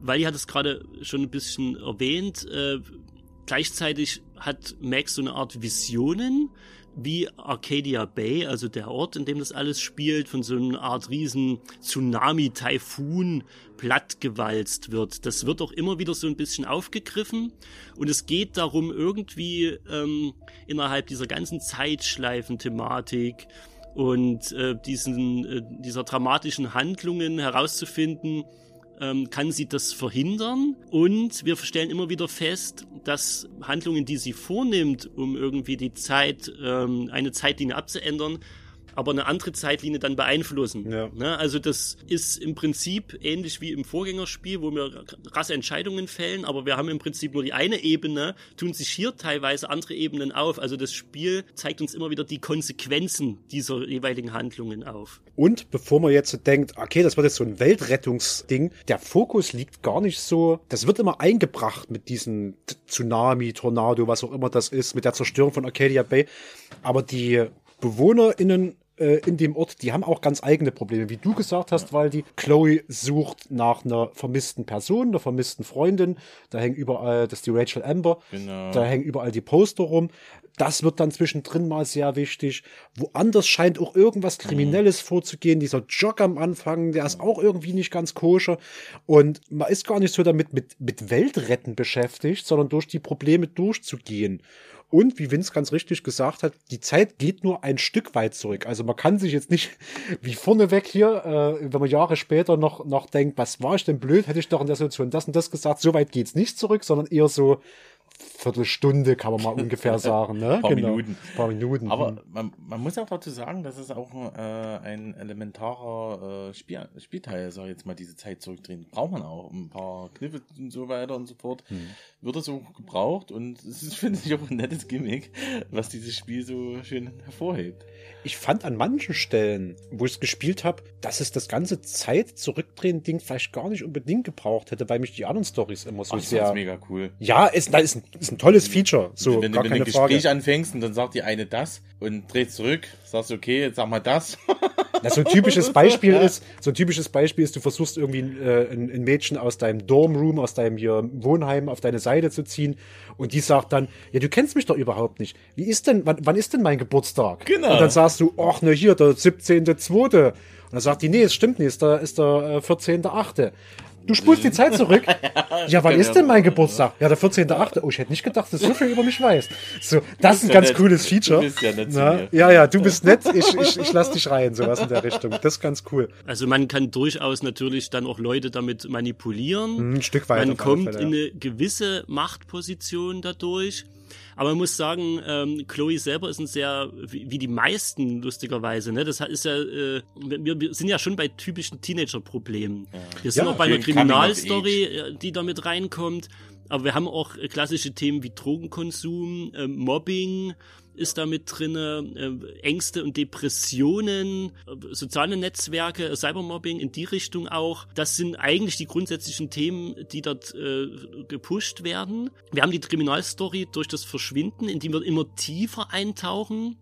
Und wir werden natürlich immer wieder trotzdem auch vor Konsequenzen unseres Handelns und des Manipulierens der Zeit eben gestellt. Das macht das Spiel teilweise, indem es auch uns in andere Zeitebenen wo gewisse Sachen passiert oder nicht passiert sind, plötzlich reinwirft. Ja. Das ist auch wahnsinnig spannend und sorgt für ah, so richtige Tränendrüsenmomente auch teilweise. Mhm. Also da gibt's, da gibt's, also es gab, ich glaube, es ist das Ende der zweiten Episode und wie gesagt, ich spoiler wieder nix. Aber äh, da habe ich einen Controller dann äh, beiseite gelegt nicht nur du. Und äh, ich war fassungslos, dass mir das Spiel das zumutet. Mhm. Also es war so richtig so, dass ich gedacht habe, das kann nicht, das kann wirklich nicht sein, dass das Spiel das jetzt macht. Und ähm, das hat wieder wahnsinnig viel, wie, wie auch bei Telltale, damit zu tun, dass man sich Figuren unendlich verbunden fühlt. Das Spiel lebt wahnsinnig von Atmosphäre. Also ich, ich habe da immer so ein bisschen ähm, auch Twin Peaks Vibes drin gehabt, muss ich sagen. So ein bisschen Veronica Mars, äh, wenn das noch jemand ja, kennt, was eine wa wahnsinnig cool, gut, ja, dass du das sagst, das ist, mhm. voll ne, ist ja auch so eine äh, äh, eine, eine jugendliche Detektivin ja. sozusagen. Wo ihr Vater sich, irgendwie Privatdetektiv ist und die macht das, die macht das, die macht das erst so hobbymäßig ja. und kommt dann auch in, total in Teufels Küche und so, ne? Mega cool. Ähm, gut, davon ist jetzt Max auch ein bisschen entfernt. Auf jeden Fall hat Max ja schon mal dort gelebt, ist irgendwann weggezogen und diese Chloe, ja, die wir da am Anfang noch äh, retten, äh, der hat es das Herz gebrochen, äh, weil das war ihre beste Freundin damals. Und ähm, als Chloes Vater verstorben ist, es war genau der Zeitpunkt, als Max dort wegziehen äh, äh musste, sozusagen. Für sie war es also auch schwer, aber Chloe hatte ihr das nie richtig verziehen. Und in dem Spiel kommen sich die beiden näher. Das sind wahnsinnig schöne Momente, finde ich. Ja Äh, es lebt äh, total von dem Soundtrack. Ich weiß, dass man dann irgendwann mit mit Chloe wieder zusammenfindet. Man ist in ihrem Kinderzimmer, man entdeckt alte Elemente, die man noch, die Max noch von früher kannte. Aber man merkt auch, wie sehr sich Chloe gewandelt hat, wie sehr sie am Ende auch mit dieser Kriminalstory verbunden ist. Und ähm, ich weiß, und das hat so, das hat so ein bisschen was von dieser Entschleunigung von diesem, was du vorhin gemeint hast. Ich will auch einfach mal an einem Ort sein und ähm, keine Quicktime-Events drücken. Die gibt's im Übrigen in dem Spiel nicht. Ja, zum ähm, Glück. Und du kannst dort zum Beispiel so eine, du kannst einfach so einen CD-Player bei ihr anmachen und Lieder anhören. Du kannst also einfach nur sitzen, diese Atmosphäre, dieses, diese Stadt ist ja so, so, ein, so, ein, so ein krasses Licht, alles ist so weiß, weich gezeichnet. Das ist ein Urlaubsort, so. ja. Also das ist für mich ein, ein Spielort, der eine totale Alleinstellungsmerkmale hat. Wenn ich an Arcadia Bay denke, dann bin ich dort. Das ist nicht wie in einem x-ten Schlauchlevel von irgendeinem Shooter, der, der total austauschbar wirkt, sondern das ist ein Ort, wo ich so, der sofort mit Emotionen verbunden ist und wo ich sofort weiß, okay, das habe ich dort erlebt. Hm. Ja, ist auch so schön liebevoll dargestellt. Alles so, die Zimmer, das ist so, so detailgetreu. Das kann ich mich dran, damals dran erinnern. Du konntest überall hingehen, konntest alles angucken und konntest alles betrachten, begutachten. Konntest richtig rumschnüffeln. Also ich meine, wie so ein, ja. wie so ein, wie so ein, gefühlt. Ja, ja. Aber das hat dazugehört. Ja, das hat ausgemacht. Ja. Äh, Don't Not Entertainment schafft es auch wunderbar, das zu inszenieren. Vince hat ja schon gesagt, der Soundtrack. Du hast eigentlich immer am Anfang und am Ende von jeder dieser Episoden geht so eine Sequenz los, wo ein Song kommt und dann werden Bilder dazu gewechselt und du kannst dir das in, in den ganzen Song lang, die ganzen drei Minuten, was so ein Song dauert, angucken, nebenher laufen Credits, ist es halt auch wirklich cineastisch aufgezogen oder wie so eine Serie zum Gucken. Jede, jede von diesen Folgen, je nachdem, wie viel Zeit man sich nimmt, geht von einer Stunde bis hin zu, ich weiß, man kann auch drei Stunden bestimmt damit verbringen, wenn man lange auf irgendeiner Wiese rumsteht. Alles weich, weich gezeichnet, alles, äh, alles weich gezeichnet. Es gibt auch so ein bisschen Kontraste und, und, und härtere Gegenden, aber am Anfang jeder neuen Episode gibt es eine Zusammenfassung, was bisher geschah. Und es ist wie eine Serie zum Nachspielen. Die Figuren wachsen dir ans Herz, alle haben ihre eigenen Probleme, alle haben auch so ein paar Dreiecksbeziehungen miteinander in irgendeiner Form. Und es gibt natürlich auch viele Entscheidungen, wo du Person A oder Person B nachläufst, was an der Gesamtstory letztlich tatsächlich auch nichts ändert. Aber, ähm, ja, aber die Charakterentwicklung ist dann anders. Genau ich hatte mir bei den Walking, gerade bei den Walking Simulators, und, und das ist ja so ein echt äh, äh, häufig genanntes Beispiel ist, das Unterschiedsmerkmal zu ähm, allen anderen Shootern, klassischen Spielen und sowas liegt darin, du kannst bei einem Walking Simulator nicht derart versagen, dass du neu laden musst. So, es geht nicht. Es gibt nicht irgendwie, du hast falsch gehüpft und gestorben, sondern also du, so sehr kannst du nicht versagen. Aber was passieren kann, ist, Charaktere können dich hassen. Charaktere können ähm, verletzt werden oder sterben und du beeinflusst die Welt um dich rum. Und ist das nicht manchmal auch einfach äh, ein viel härteres Schicksal, statt dass du ein Leben verlierst oder 500 Punkte oder all deine Münzen, dass ein Charakter, gerade wie die Chloe, mhm. äh, mit der du irgendwann so bondest mit den beiden, dass die auf einmal dich nicht mehr leiden könnte. Um Gottes Willen, dann dreht sich mir der Magen um, wenn ich nur drüber nachdenke, oder? Wie, wie geht's denn euch damit? Ja, so ähnlich. Also jetzt nicht nur auf, auf Chloe bezogen, sondern auch, äh, ich, gibt so verschiedene andere Charaktere, je nachdem, mhm. was du für eine Entscheidung triffst. Ich weiß noch ganz genau, ich habe mal Episode 2 beendet und äh, ich stand dann da und hab gesagt, okay, ich will es jetzt anders machen. Spiel war vorbei. Man hat es also regelrecht bereut. Ja, ja, genau. Ich will es jetzt anders machen, es gefällt mir nicht und äh, es kotzt mich jetzt an. Was soll denn das jetzt hier und äh, warum ist denn das so passiert? Ich muss das jetzt irgendwie verhindern. Aber da muss man cool. natürlich sagen, das liegt äh, anders als bei äh, anderen Arten von Spielen total in der Hand des Entwicklers. Und da sind wir ähnlich wie beim Film und wie bei der Literatur die können uns halt auch mal vor vollendete Tatsachen stellen. Mhm. Ja. Die können uns halt auch mal zeigen, okay, die und die Konsequenzen hat es eben, wenn das Handeln passiert, wenn Max das und das tut und sei es aus noch so guten Beweggründen, es kann halt komplett nach hinten losgehen. Und ähm, ja, da, da sind halt auch einfach mal Donut dann die Drehbuchautoren. Die forcieren das auch, die wollen uns auch in diese Bredouille bringen, ja, in diese, in diese Gefühle. Und das schaffen sie dann auch. Und das, ähm, das haben äh, Adventures und speziell diese Art von Adventures eben dann an sich, ne? Und anderen Spielen voraus, in Anführungszeichen. Ich sitze hier gerade so ein bisschen auf glühenden Kohlen. Mein Vorschlag ist, wir machen so eine Mini-Spoiler-Section auf, weil ich will von ja. euch zwei Sachen wissen. Mhm. Die, okay. eine, die eine ist so eine in-your-face, alle Emotionen in dich reingedrückt Szene, egal ja. ob gut oder schlecht, also so ein bisschen eure Lieblingsszene. Und B, Endentscheidung. Im Spoiler-Territorium sage ich nochmal an, zwischen welchen ja. beiden Elementen die ist. Einverstanden? Natürlich. Alle nicken mir mhm, zu. Ja. Alle nicken. Okay. Das muss bei dem Spiel mal sein. Ja, okay, jetzt die nächsten hm, 10, 15 Minuten ist komplettes Spoiler-Territorium. Wenn ihr es kennt, genießt es äh, oder sagt, ja, ich auch, ja, ich auch. Äh, wenn ihr es nicht kennt, spult 15 Minuten vor oder noch besser, spielt das Spiel und steigt ja. hier wieder ein. Wer will anfangen? Okay, Hardcore-Spoiler jetzt. Hardcore-Spoiler, Lieblingsszene Hardcore oder, oder, oder krasseste Szene. Ähm, will jemand die machen, die wir jetzt schon durch die Blume ein paar Mal angesprochen haben? Haut raus. Ähm, ich mach's nicht, bitte Stefan. Ich habe hab nämlich noch was anderes. Nee, ich habe zwei im Kopf, die ihr angesprochen habt. Okay, pass auf. Ähm, einer hat Nee, ich nehme die andere, ich nehme die andere, weil, weil das war wirklich der Moment, wo ich Pet, äh, wo, wo ich da stand und so ein Wow formuliert hab's, Pet in die Ecke und dachte, ich, ich muss erst mal in der Rauchen gehen irgendwie. Ich brauche eine Pause. Ich weiß gerade nicht zwischen welchen Episoden. Es gibt eine Episode, wo Max in, es irgendwie schafft, über Fotos oder so in die Vergangenheit, in ihre Kindheit zurückzureisen. Oh ja. Und zu verhindern, dass Chloes Vater diesen, äh, diese Autofahrt unternimmt, bei der er stirbt. Dann spult das alles wieder vor. Max wacht auch auf, denkt, ja, jetzt ist alles in Ordnung. Chloes Vater lebt wieder. Mhm. So, alles sind happy. Geht los. Geht an das Haus von Chloe, klingelt. Der Vater kommt, der lebt. Du bist als Spieler so, yay, ich hab's geschafft. Ich hab, ich hab mhm. dieses, diesen Kreislauf unterbrochen. Kann ich mich auch noch dran erinnern. Da stand ich auch da, oh, oh Gott. Und dann, dann sagt Max so, yo, ist Chloe da? Und der Vater so, ja klar, hey Chloe, du hast Besuch. Und dann kommt Chloe komplett querschnittsgelähmt mit einem Schlauch im Hals auf so einem Rollstuhl angefahren. Und da war ich kurz so, what the fuck? stellt sich raus, stellt sich raus, dass Jahre später, also Chloe hat dann logischerweise irgendwie ein bisschen, ist, ist vorsichtigere Autofahrerin geworden, nachdem ihr Vater dabei gestorben ist. In der Welt, wo er lebt, ist er das nicht. Also hat sie einen Autounfall, der sie querschnittslähmt. Und du musst sogar am Ende dieser ganzen Sequenz, dieser Episodensequenz, bittet dich Chloe, ey, pass auf, ich hab hier Morphium wenn du mir 50 Gramm reinnimmst, dann Mach nimmt das so halbwegs ja, die Schmerzen. Ja, Nimm mal alle 250. Ich bin eine finanzielle Belastung für meine Eltern. Ich kann, ich habe keinen Spaß mehr im Leben. Ähm, nix geht mehr. So bring mich um. Und du kannst dann noch entscheiden, machst du es oder machst du es nicht. Und das war so ein Ding. Das war übel. Boah, ey. Alter, ja, das ist, und das ist genau das, was ich meinte. Das ist dieses Ende der zweiten Episode. Nee, äh, war zwei, das war nicht zweite, das war dritte oder so.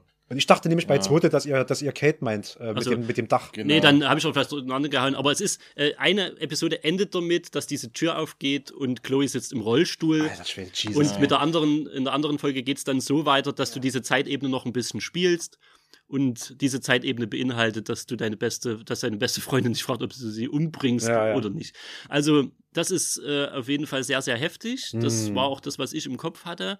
Ich würde vielleicht noch mal zum Charakter von äh, Kate gehen. Mm. Das war nämlich so eine Sache, die, die mich auch nachhaltig beeindruckt Ich aber auch. Hat. Ich habe auch. Das war die Episode, was ich auch vorhin meinte. Äh, ich will es anders machen. Ja, also. Wo ich dann das dachte ich mir doch. Ne? Ja, ja. Äh, ich will es jetzt anders machen, weil das, das geht nicht.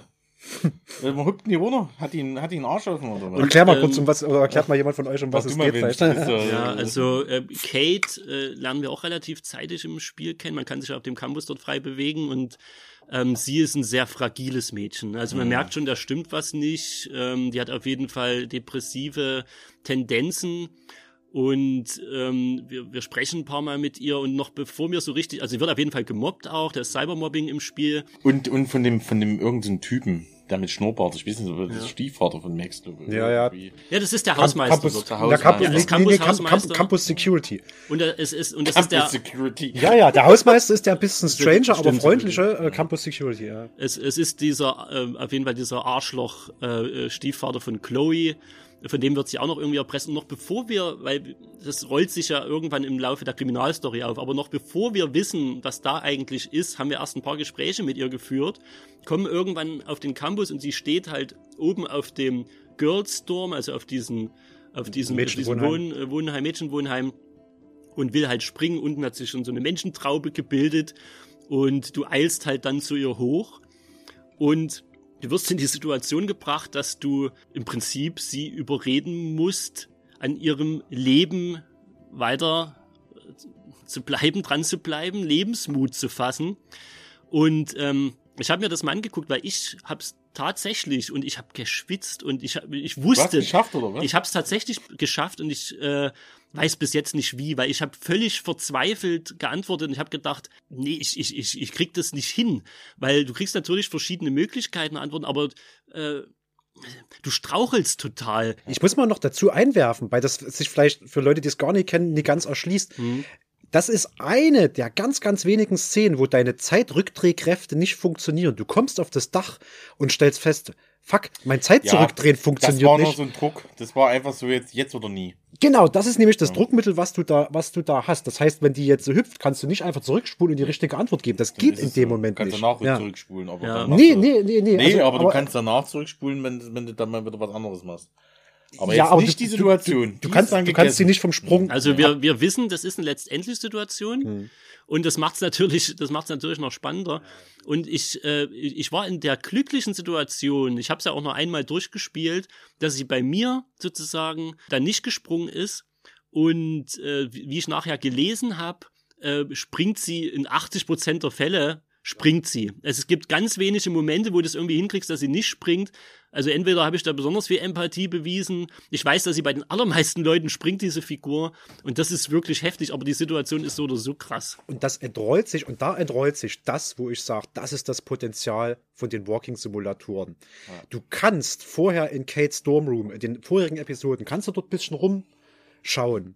Und, und stellst dabei fest, stellst dabei fest, dass ein bestimmtes Familienmitglied äh, also ihre Familie, das sind auch alles so ein bisschen Hardcore-Christen und setzen sie auch unter Druck bis auf ein Familienmitglied. Und um sie vom Springen abzuhalten, kannst du sagen, okay, was würde dein Vater, deine Mutter und ich glaube deine Geschwister oder sowas, was würden die sagen? Die brauchen dich doch. Und eins von diesen dreien oder vielleicht sind es sogar vier oder fünf. Ja, ich glaube, ne? das ist genau dieser ausschlaggebende Punkt, was du da auswählst. Ne? Genau.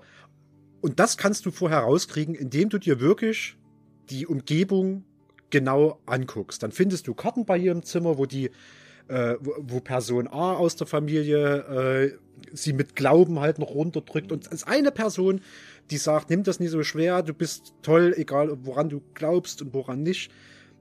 Und das kannst du vorher rauskriegen. Und das ist ja das, wozu dich diese ähm, Walking-Simulatoren ermutigen, das, das, die Umgebung anzugucken und ja, stehen zu bleiben und zu schauen. Wenn du tatsächlich an dieser Person interessiert bist, und im Laufe des Spiels interessiert warst, hast ja. du eine höhere Wahrscheinlichkeit, sie ja, zu retten. Genau. Ne?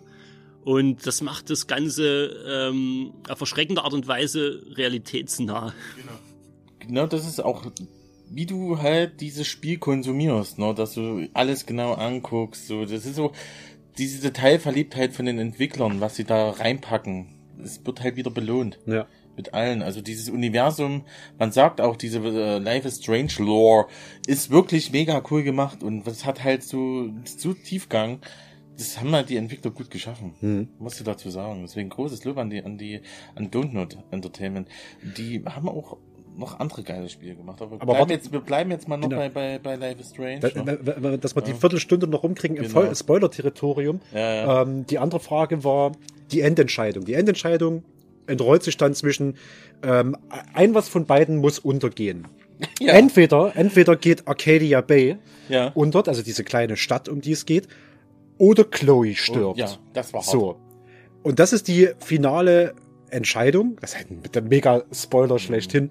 Das ist die finale Entscheidung, die man im Spiel trifft. Und ähm, das frage ich immer ganz gerne, Leute, die es auch gespielt haben. Was habt ihr gemacht? Chloe oder Arcadia Bay? Waldi glaube, meine, ich habe ich habe das Ende mehrfach gespielt. Nee, beim ersten, beim, beim ersten. Ja, ja klar, mein, mein erstes Mal ja. war äh, äh, äh, Chloe zusammen. Mhm. Ich bin mir jetzt gar nicht, ich bin mir wirklich nicht mehr sicher. Hör auf dein Herz. Weil ich mache ich, ich mach ja meistens irgendwie so das, wo ich denke, das, das, das würde man eher nicht machen. Und ich, ich glaube, äh, ich habe die also Beerdigung. So ich bin mir ziemlich sicher, dass ich die Beerdigung von Chloe gesehen habe. Und okay. mich äh, dafür äh, ähm, entschieden habe, dass dieser, dass dieser Ort weiter existiert. Ja. ja. Das ging mir beim ersten Mal gar nicht auf. Also äh, immer Chloe, und das ist auch keine Entscheidung, die ich bereue. Ja, ja, so, ja, keine Ahnung. Denkt, denkt von mir, was ihr wollt. Aber ich, mein, ich mochte die, diese kleine Punkerin, die war so ein bisschen schräg und ah, alles Mann, die, die haben auch so eine tolle Story gehabt. Das ist auch schön, wie die dann wirklich so Happy Endmäßig in Sonnenuntergang fahren. Und dann wurde mir erst klar, warte mal, ganz Arcadia Bay hat wie viel Einwohner und da ist der dabei und da ist ja, die dabei und da ist die Person. Die sind alle weg. Und die kommen halt auch nicht wieder. Man so, das ist sagen, ja. die, die, die, es gibt so Comic-Sätze, die das alles fortgesetzt haben von diesen, von dieser ersten Staffel, ne, von Life is Strange. Die da jetzt, gibt es sechs Bände oder so, die sagen, okay, Chloe und äh, Max haben Arcadia Bay untergehen lassen. Die haben jetzt ihr Leben woanders aufgebaut und kommen aber wieder zurück. Und dann bauen wir uns eine Story auf. Also wer sich dafür interessiert, kann sich dann nochmal ordentlich zuballern lassen. Ja, das nimmt zum, das nimmt zum ja. Happy End immer ein bisschen seine Wirkung. Ne, ja, ich saß jetzt nur so, so, so hm. am, äh, so ein bisschen Nerd, Nerd, Nerd, Wissen am Rand. Okay. Wollen wir da raustauchen aus dem ähm, Spoiler? Ich würde, ich würde mal aus dem Spoiler, ja. jetzt waren wir ja wirklich im Hardcore-Spoiler-Bereich, aber genau. das ist, äh, da gehen wir jetzt mal wieder raus. Ähm, Ihr hattet ja gerade schon gesagt, ja, in diesem äh, Ort wohnen natürlich noch viel mehr Leute als jetzt die Chloe äh, oder die Kate, von der wir gesprochen hatten. Ich möchte ja mal noch Warren äh, erwähnen. Danke, alter Schwede, der hat der, auf dem Schirm. Der eine coole Socke ist, aber ja. das ist natürlich, der ist natürlich so beleidlich durch die ganzen Geschehnisse an den Rand gedrängt. Der ist halt mega verknallt Und in wie sie. der kassiert, Alter, meine Fresse. Der kassiert ey. ganz schön ab, der rettet uns auch manchmal einen Arsch, der ist ganz schön mutig dann auch für seine Verhältnisse. Er ist, äh, er ist ein, äh, nee, er ist ein, er ist ein mega Geek, natürlich vom Herrn. Hm. Und ja. ähm, was das Spiel sowieso macht, uns die ganze Zeit mit äh, popkulturellen Referenzen auch zuballern, also in, in den Objekten, die auch teilweise zu finden sind. Und er ist ja auch so ein, so ein wandelndes Lexikon und er macht immer wieder eigentlich spricht er den, den Nerd in einem an. Man verliebt sich selbst als männlicher Spieler dann so ein bisschen in diesen Kerl. Und, und feiert einfach, wie er irgendwie, er hat so eine Filmleidenschaft, die mich natürlich total gecatcht hat. Und mit, das ist ein Dude, mit dem Gästen würde ich, würde ich, würde ich super gern Bier trinken. Oder irgendwie hier, keine Ahnung, Film auf der Couch gucken. Aber natürlich sind ja. die, die Handlungselemente, die so links und rechts passieren, irgendwie so weit tragen, dass Warren so ein bisschen dann äh, an Rand gedrängt werden muss, weil es eigentlich immer Sachen gibt, die gerade wichtiger sind als ja, er. Ja, und es tut schade. einem wirklich so ein bisschen weh. Äh, das, das aber das ist doch cool, guck mal, so ein kleiner Nebencharakter. Ganz kleiner. Der so ein bisschen, ne? Aber ich wünsche mir so, dass der so glücklich ja, wird. So. Ja, ja, aber, aber was, was da geschaffen wurde in so einem Spiel, ja, ja. ne? Dass du da voll äh, die Emotionen an, an den an den Charakter wie Warren heranlässt und den sofort cool findest und denkst, boah, was für eine coole Sau. Ja, aber das ist ja das, was wir ja, sagen, ne? Die, ist, die Bindung zu Charakteren durch dieses langsame, du kannst dir Zeit nehmen, du kannst die Charaktere erforschen, du kannst Bindungen zu denen aufbauen, zu dem Ort, zu den Leuten. Das würdest du doch in einem, in einem ohne das böse zu meinen, ich will also äh, gar nichts gegen Shooter, gar nichts gegen was weiß ich, Call of Call Duty, Duty oder Battlefield. Battlefield. So, die haben ihre Berechtigung, die sind cool, das sind Games. Natürlich. Aber das schaffen die Geht's doch um nicht. Gewinnen. So, ja. da ist es doch mir egal, ob ich, ob ich, äh, äh, ob, ob das jetzt äh, Jeff, Warren oder, oder Kenny ist, den ich dort umschieß in, in, in meinem dritten Run. Das ist eine andere ne? Mechanik. Das ist eine andere Mechanik, genau. Ne? Das, das, ist, das ist wirklich, also, das ist wirklich pure Emotion. Und das ist mhm. äh, Drehbuch geschriebene äh, Charakterdesign Charakterisierung, das ist mega cool. Ja, und Challenge Me, ne? Also äh, mhm. zeigt mir ein Game außerhalb von diesen, diesen Adventure-Bereichen, gerade in dem Walking-Simulator-Bereich, der das in der Menge schafft. Klar, du hast in anderen Spielen auch Figuren, zu denen du Emotionen aufbaust. Aber ich weiß nicht, so viele es in so kurzer Zeit, nee, ich, ja klar, also wenn man lange genug drüber nachdenkt, nee, aber dort, das, das, das, das, das ballert rein. Entwicklungsstudio mal kurz am Rande gesagt, mhm. äh, die haben auch noch mega coole Sachen gemacht. Ähm, ich hätte niemals gedacht, dass so ein Spiel wie Tell Me Why, das kam danach.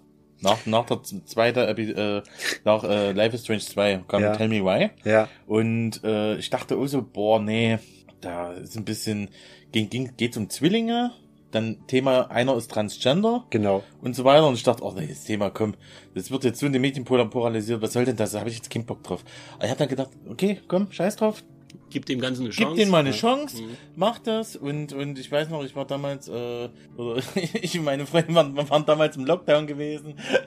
äh, und, und Quarantäne auch noch. Was machen wir jetzt? Wie verbringen wir jetzt die Zeit?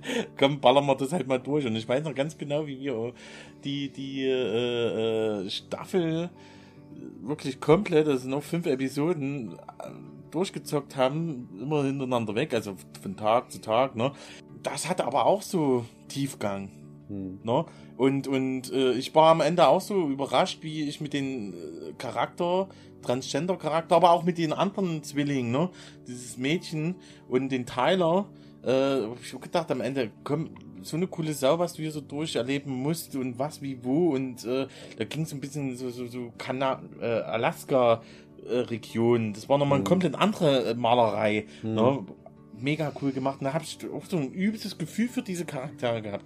Und das bringt die Entwickler übel gut hin. Ist geil, ne? Das ja. gab's äh, 2021 im äh, Pride Month äh, hat, mhm. hat Steam das, glaube ich, kostenlos rausgehauen. Da habe ich mir ja. das auch geschnappt. Ja. Hat auch schon mal angezockt, dann kam mir wieder Zeit dazwischen und Haar und ja. Ho, seitdem liegt das rum. Aber das ja. Musste mal machen. Es ist äh, wirklich gut. Es ist ja, ja. gut. Es ist, äh, ich ja.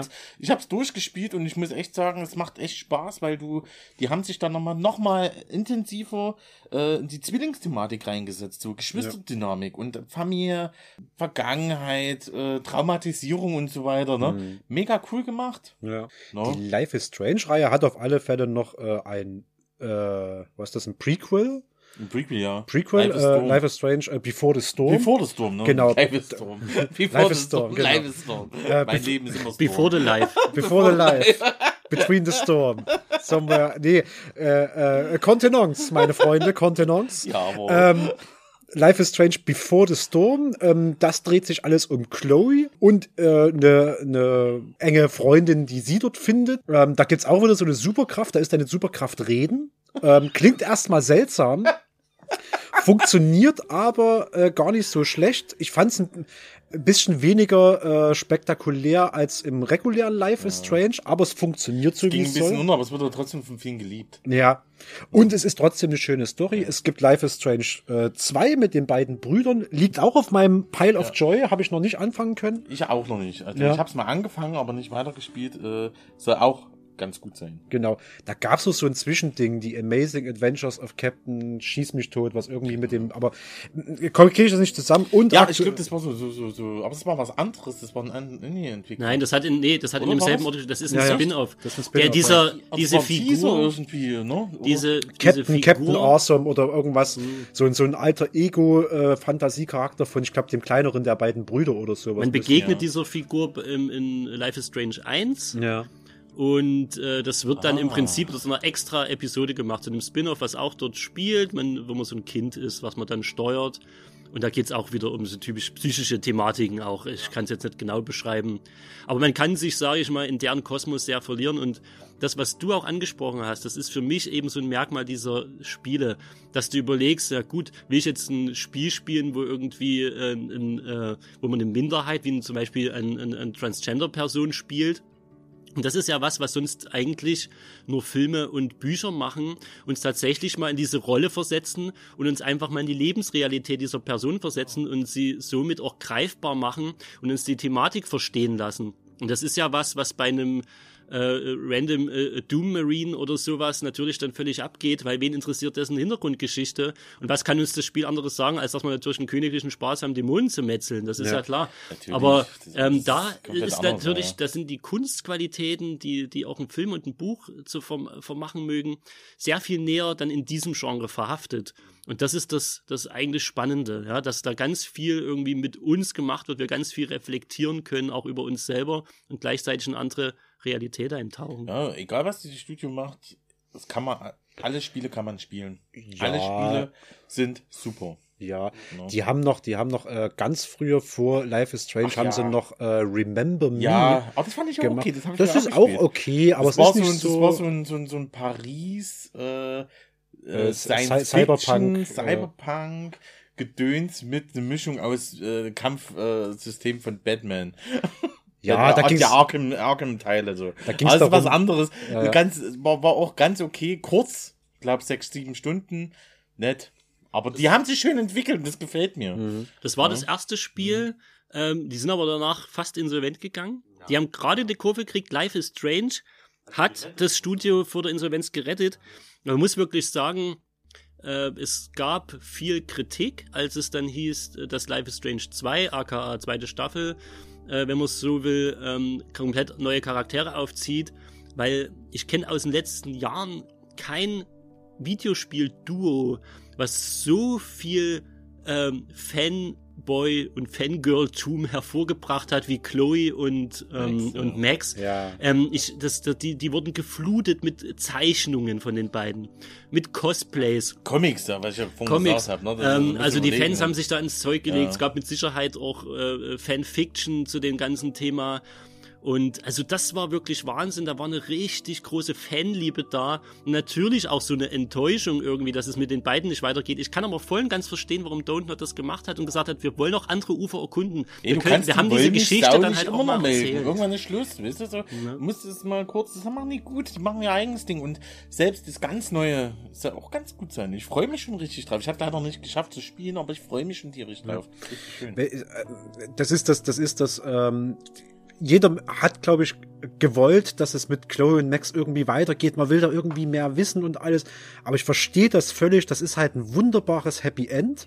Egal welches Ende man genommen hat. Und dann muss ein Abspann kommen. Und wenn danach noch irgendwas kommt, das, das, da kann man sich sein Franchise kaputt machen, glaube ich. Wenn das immer und immer, wie du sagst, immer wieder gemolken wird mhm. und da noch und dort kommt er noch und da, jetzt ist er noch bei, bei, bei äh, Super Smash Bros. als, als Charakter noch dabei und haut auf die Fresse. Aber es wäre cool, wenn, ähm, wenn, wenn Max als Charakter von Super Smash Bros. kommt. Ah, Muss ich mal ehrlich sagen, das wäre richtig gut. Da wäre alles vereint so. Ja, ja, kein Franchising mehr. Nee, ja, so alles, alle ähm, miteinander verwoben. Ja, Eine gute genau. Geschichte ist eben auch mal zu Ende erzählt. Ja. Genau wie der Titel, auch, oder?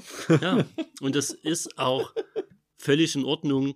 Und ja, gerne mehr von dem Studio natürlich, ja. aber wir nehmen, lassen uns auch gerne auf neue Geschichten sozusagen ein. Ja. Ne? Aber da hast du doch eine landsche Überleitung geschaffen. Jetzt ist ein was zu Ende erzählt. Jetzt ist ein was zu Ende und wir widmen uns noch einem äh, dritten, dritten neuen sozusagen und gehen über zu What Remains of Edith Finch.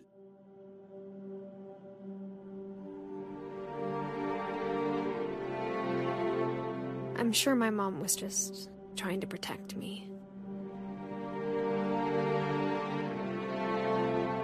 Now that there's only one of us left, I thought it was time I heard the stories. But now I'm worried the stories themselves might be the problem. Maybe we believed so much in a family curse, we made it real.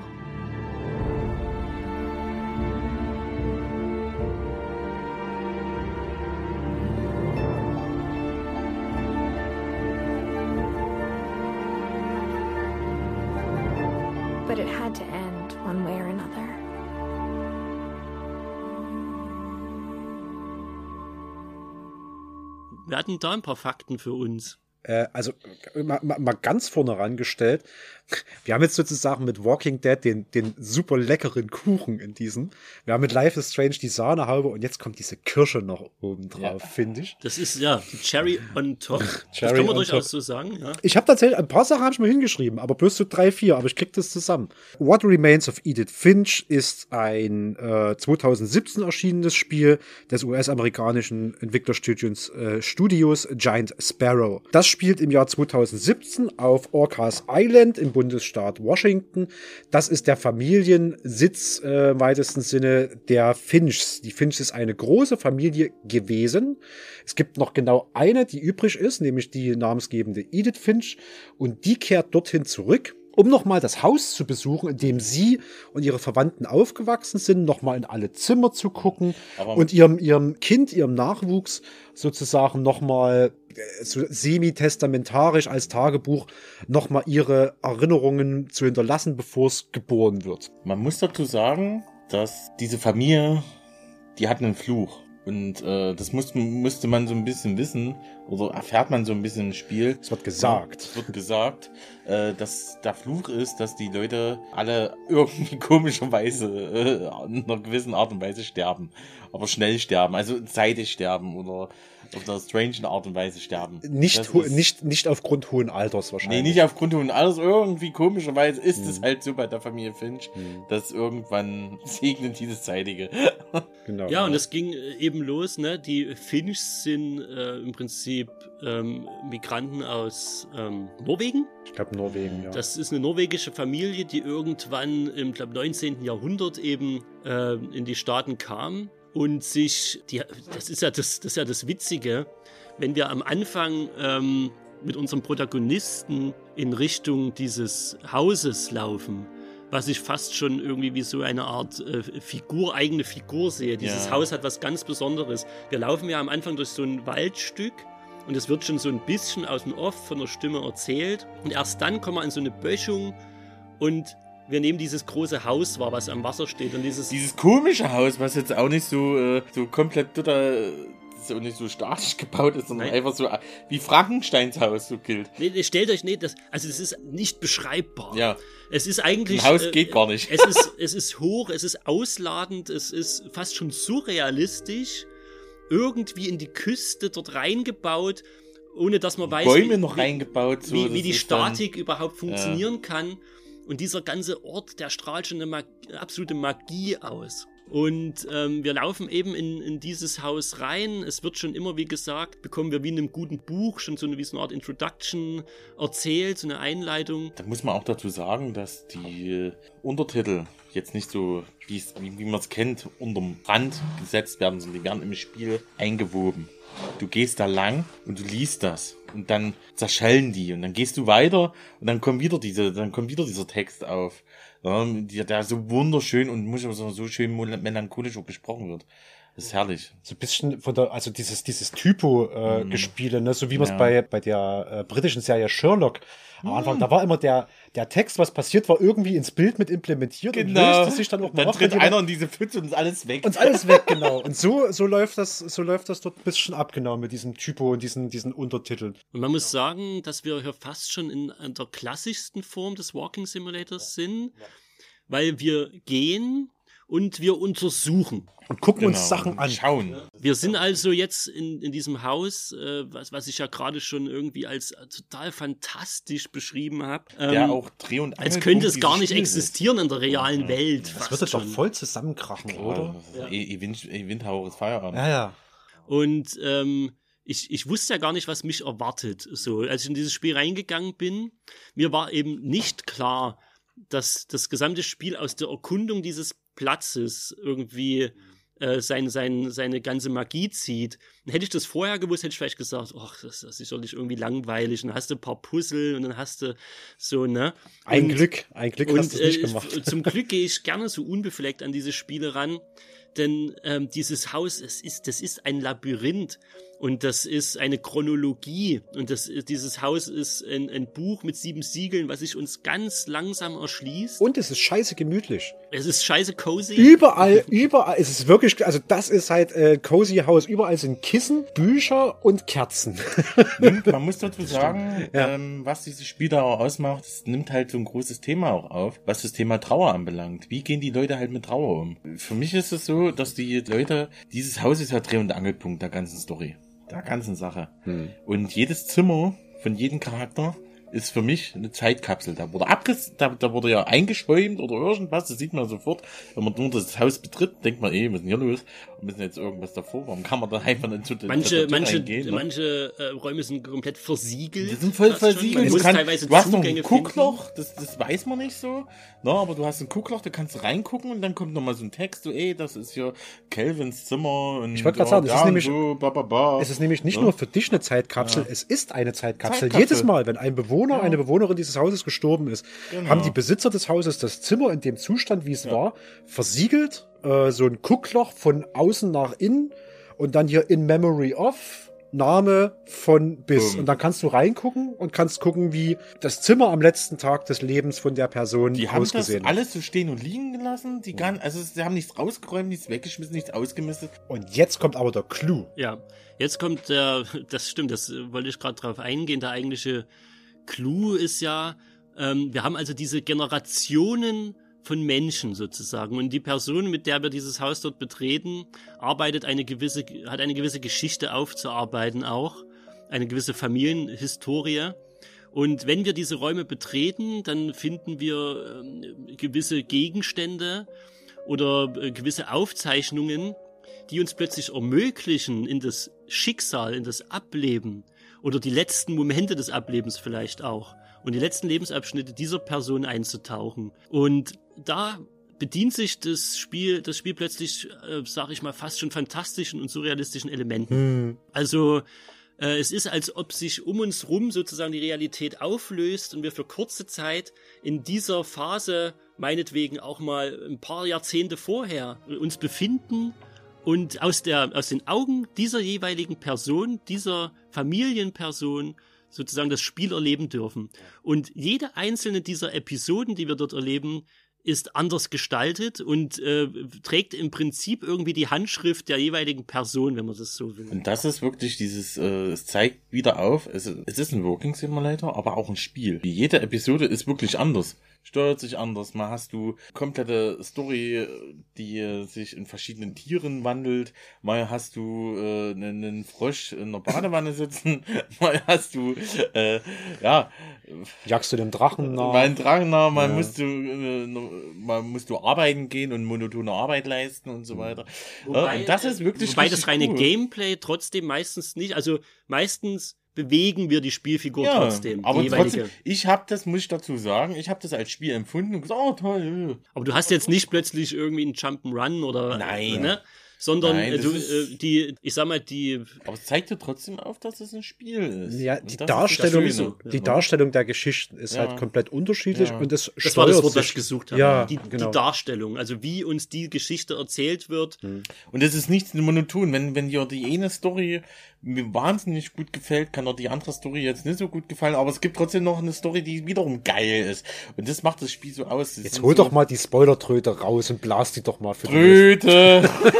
Puste die doch mal für die nächste Viertelstunde. Ja. Äh, äh, Viertelstunde? Wirklich? Oder weiß ich nicht, keine Stunde? Ahnung. Also wenn, wenn, wenn jeder von uns, wenn jeder von uns zum Beispiel jetzt eine Episode, äh, eine so eine, so eine, so eine Episode okay. oder ein Zimmer nennt, wo man sagt, da habe ich irgendwie was krasses empfunden. Okay äh, kommen wir doch, glaube ich, auf eine gute Viertelstunde oder Na so. gut.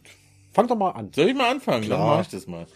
Also, ja, wie gesagt, wir haben jetzt über das ganze Haus gelabert, was wie wo ist. Äh, meine Lieblingsfolge, was Folge kann man nicht sagen, mein Lieblingscharakter ne, ist natürlich die Barbara Finch. Die Barbara Finch äh, ist eine, ein, ein Kinderstar gewesen und die hat in solchen 50er Jahre Trash-Horror-Filmen mitgespielt. Und ich habe diese Szene mehrfach gespielt, weil es eine Liebeserklärung ist. Einfach eine Liebeserklärung an diese Thematik und vor allen Dingen, ich bin ein großer Fan der Tales of the Crypt Serie. Aber auch der Comics vor allen Dingen. Vor allen Dingen der Comics. Ich bin mit den Comics hatte ich das erste Mal Berührungspunkte. In Deutschland hießen die aber nicht Tales of the Crypt. In Deutschland hießen die äh, Gespenstergeschichten. Ganz, ne? Anders, aber mega cool. Und aber die waren das ähnliche, ne? Die, die das ganze Design, die ganze Farbgebung. Das war eine Liebeserklärung an allgemein diese Entwicklung der Horrorsachen, ne? An der Horrorfilme, der Horrorcomics. Das habe ich in kein Spiel der Welt irgendwo erlebt. Wenn ich diese, wo ich das erste Mal diese dieses äh, Folge gespielt habe, bei dieser Episode habe ich da pure Gänsehaut. Alleine wenn schon die Melodie kommt, wenn du das spielst. Du spielst, man spielt einen Comic. Einen Comic, einen Horror-Comic, also ein Tales of the Crypt-Comic. Und da spielt man dann auf einmal und auf einmal kommt eine Melodie von Halloween. Ja, da, mhm. ja. boah, was ist denn das für eine geile Scheiße? Was ist denn hier los? Und dann geht's weiter mit der Erzählung, weiter mit der Erzählung und so weiter und so fort. Und dann kommst du, was ist jetzt mit Barbara Finch passiert und so. Auch das Ende war so voll äh, das Geschichte Ende aus der Gruft mäßig. Total ja, Geschichte auf der Gruft, äh, Tales of the Crypt.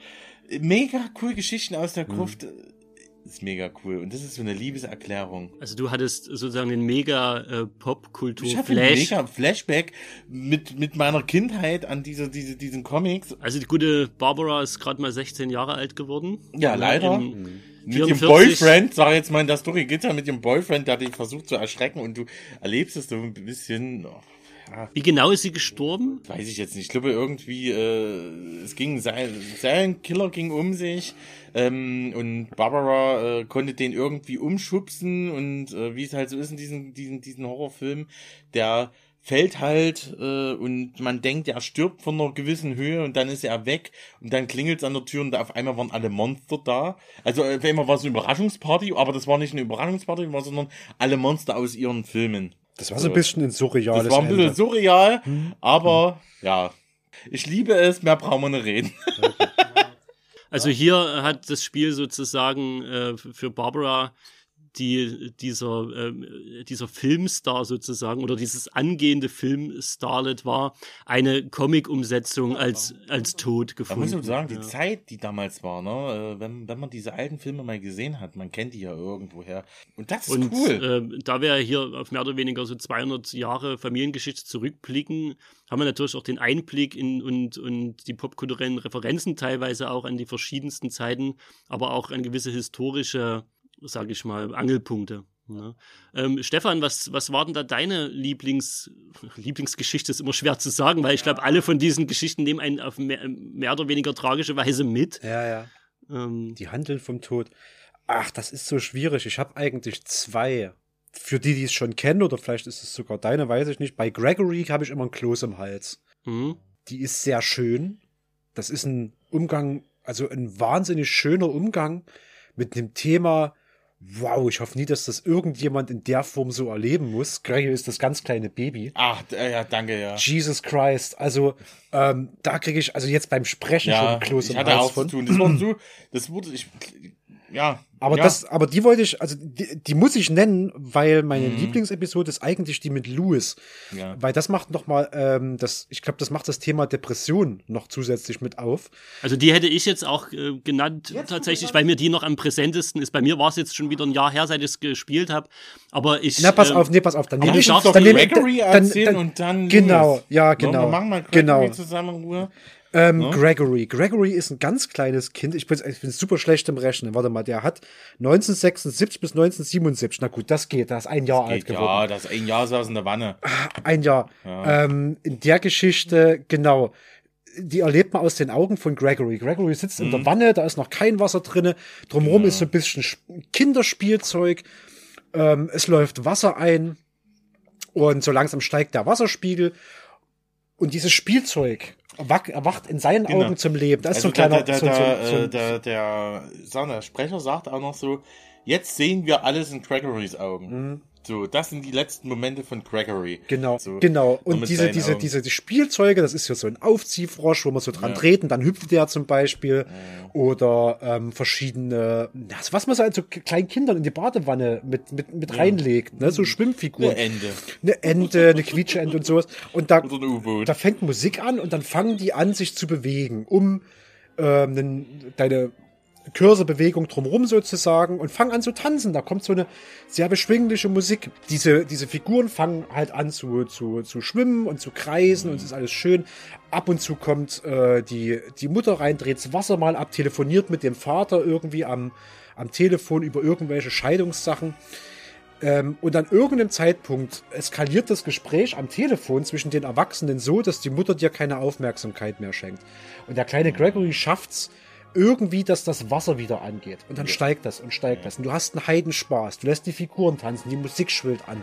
Ähm, dann kommt irgendwann noch so das Schaumbad runtergeflogen und es macht so Blubberblasen und oh, mich kriegt schon wieder Kloß im Hals, wenn ich drüber rede. Das ist so traurig und so schön gleichzeitig. so hart, ja, wie ähm, das dargestellt ist, ne? Genau. Ne? Und irgendwann, irgendwann, und du, der Übergang ist so fließend, du merkst gar nicht mehr, was passiert. Du hast eine Freude daran, was passiert mit den Figuren das Wasser ist voll. Auf einmal bist du unter Wasser und schwimmst und tanzt und freust dich mit den Figuren und dann schwimmst du in den Abfluss und runter und dann blendet die Geschichte aus zu so einem Brief und solchen Scheidungspapieren, die da irgendwie zusammengefasst sind. Und der Vater, der so nur abschließende letzte Worte an die Mutter richtet äh, und irgendwie sagt so, Gregory hatte immer so eine blühende Fantasie und du stehst da in dem Raum und weißt, der ist tot, der ist ein Jahr alt geworden der Vater versucht es irgendwie Holy in seinen Worten da der Mutter da ein bisschen so äh, entgegenzukommen und äh, in seinem Blick das, den, den, die ganze Szenerie sozusagen darzustellen, das ist das Üble. Ja.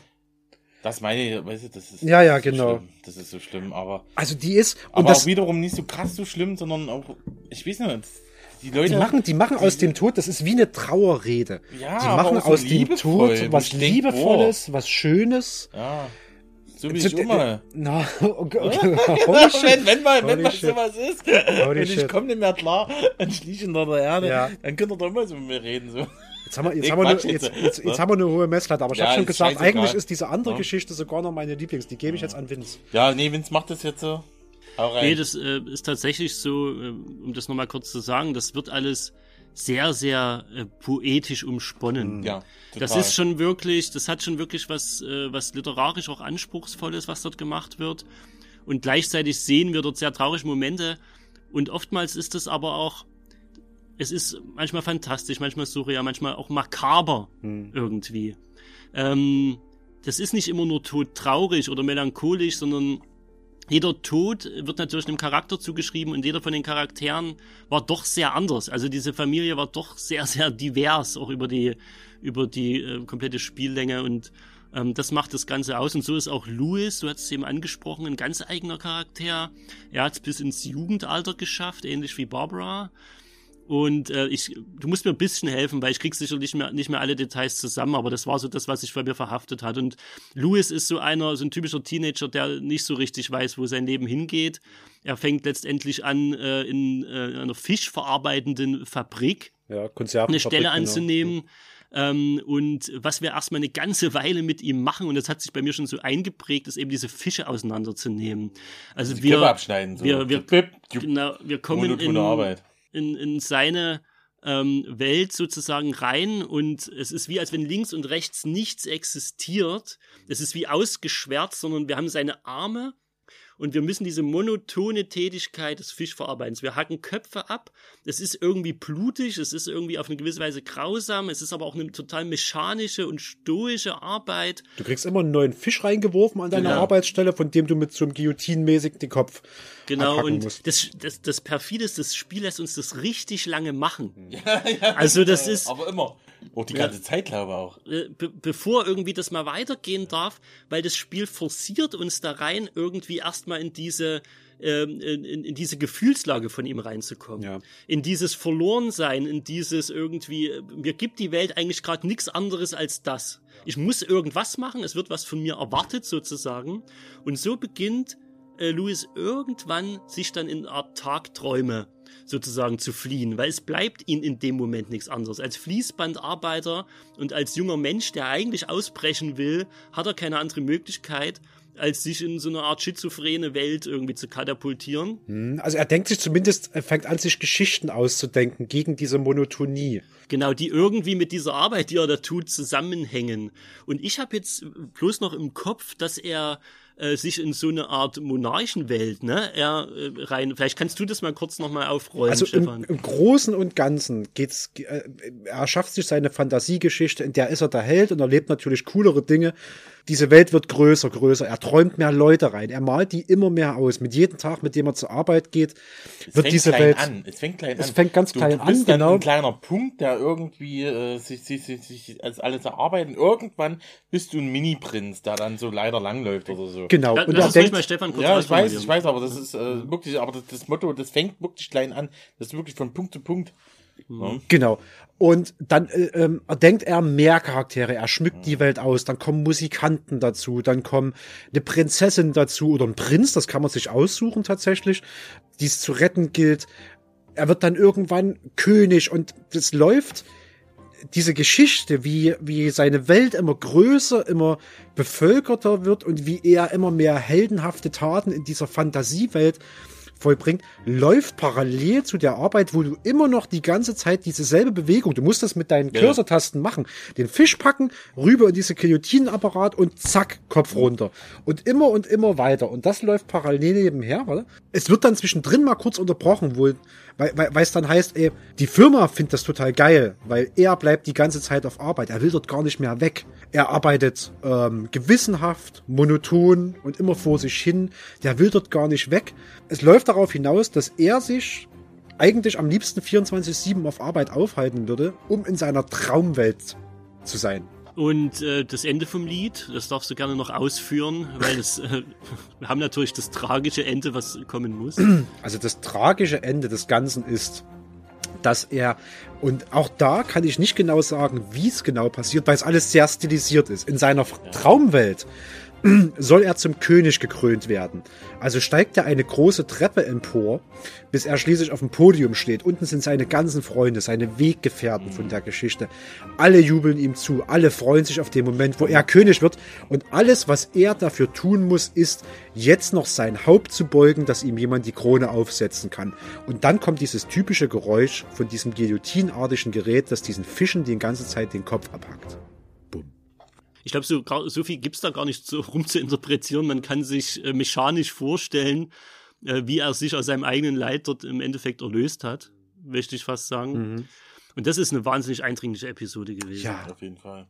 Sowohl, und zwar in beiden, beiden Enden des Spektrums der Freude. Ich habe eine Wahnsinnsfreude gehabt, seiner Geschichte zu folgen, während ich gleichzeitig wusste, dass der eigentlich in einer tiefen Depressionsspirale abwärts, weil das ist das, was dort thematisiert wird, glaube ich das fand ich auch mega interessant. Und du musst wirklich, das muss man dazu sagen, nebenbei immer wieder diese monotone Arbeit machen.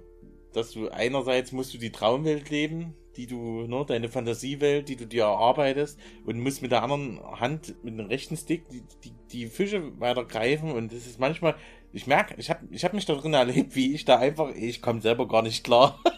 einmal muss der König stehen bleiben, einmal war die rechte Hand stehen und ich war voll überfordert die ganze Zeit. Und äh, aber ich glaube, das, wollte, das, das ist das, was ich sagen wollte. Die Entwickler wollten mir das Gefühl geben, dass der Junge einfach nur überfordert ist. Du kamst doch schon rein. Irgendwann peilen sich so Fische bei dir auf dem, auf dem, auf dem Tisch, wenn ja, du dich gleichzeitig mit, der einen, mit dem einen Cursor die Bewegung, mit dem mein, anderen Cursor. Das, das ja. ich, ich ja. denke, die Entwickler muss, wollten dir kurz zeigen, wie der Typ sich fühlt. Was heißt denn Voll kurz? überfordert. Was heißt denn Voll kurz? überfordert. Was heißt denn kurz? Das Ding, das Ding, wenn du es hintereinander wegmachst, geht halt mal locker 10 Minuten oder so. Ja, ja, Episode, wenn nicht sogar länger. So ne? Einfach mal in dieser, was geht's jetzt hier? So? Hm, hm. Scheiße. Ja, das ist, ich finde das auch eine wahnsinnig eindrucksvolle ähm, Episode, weil das, genau. dass diese Monotonie so begreifbar ist. ist also jeder, ich glaube, jeder Mensch, dem das vorsetzt, der kann sich gar nicht anders erklären, als dass der sich in so eine Fantasiewelt dann letztlich reinrettet. Was willst du denn anders machen? Du machst halt immer die gleiche Scheißbewegung. so, das ist halt Fließbandarbeit und so richtig monotone Fließbandarbeit. Und jedes, jedes Stückchen Geschichte, was du dazu kriegst, ist in dem Moment einfach auch als Spieler für dich, für, als, als Nutzer vor dem Endgerät geil. Und das noch und das noch. Du willst die Geschichte erleben. Und das, wenn du dann ähm, ein Stück davon zurücktrittst, merkst du, dass es ja völlig logisch war, dass der sich in sowas reingerettet hat. Mhm das ganze Spiel, ich würde das wirklich als so eine große, gelungene Sammlung von Trauerreden, glaube ich, zusammenfassen. Ja. Der Sinn von Trauerreden ist ja auch, von der Person Abschied zu nehmen, nochmal ihre, ihre, ähm, ihr Leben zu würdigen und äh, sie von seinen besten Seiten zu zeigen. Und holy shit, wenn man das dann auch noch so nachspielen kann und das so ein, so ein ich finde gar keine Worte dafür. Das, das ist in so einem super emotionalen Korsett, dass du wirklich Freude daran hast, so komisch das jetzt klingt. Aber wer das gespielt hat, weiß, was ich meine. Die letzten Momente des Lebens dieser Person zu erleben, weil diese letzten Momente so wahnsinnig schön aufgemacht sind, dass es eine Freude ist, die zu spielen. Und weil man auch irgendwie merkt, äh, wie sehr das ähm, der Person, die man dort spielt, ähm, am Herzen liegt, das auch mitzubekommen. Also als, als würde man irgendwie so eine, so eine Reise in die Vergangenheit, die, die Bruchstücke erst zusammensetzt und die, äh, die Familie erst begreifbar und erlebbar macht. Eine Familie, die einfach nicht, schlicht nicht mehr existiert. Ja. Als ob man das dieser Person auch gönnt. Weil das Ende des Spiels, und ich, äh, wie gesagt, mein alter Spruch, in dem Fall spoilere ich auch wirklich nicht, lässt uns ja auch ähm, es ist jetzt schwierig äh, zu formulieren, ohne das äh, irgendwie da eine, eine, Richtung zu geben. Aber es ist schon so ein richtiger What the fuck und Aha-Moment. Wenn, wenn wir tatsächlich äh, sozusagen erfahren, äh, wie die ganze Geschichte ausgeht und wer da an wessen Grab zum Schluss steht. Und ähm, das ist auch was, äh, was einen nochmal mitnimmt.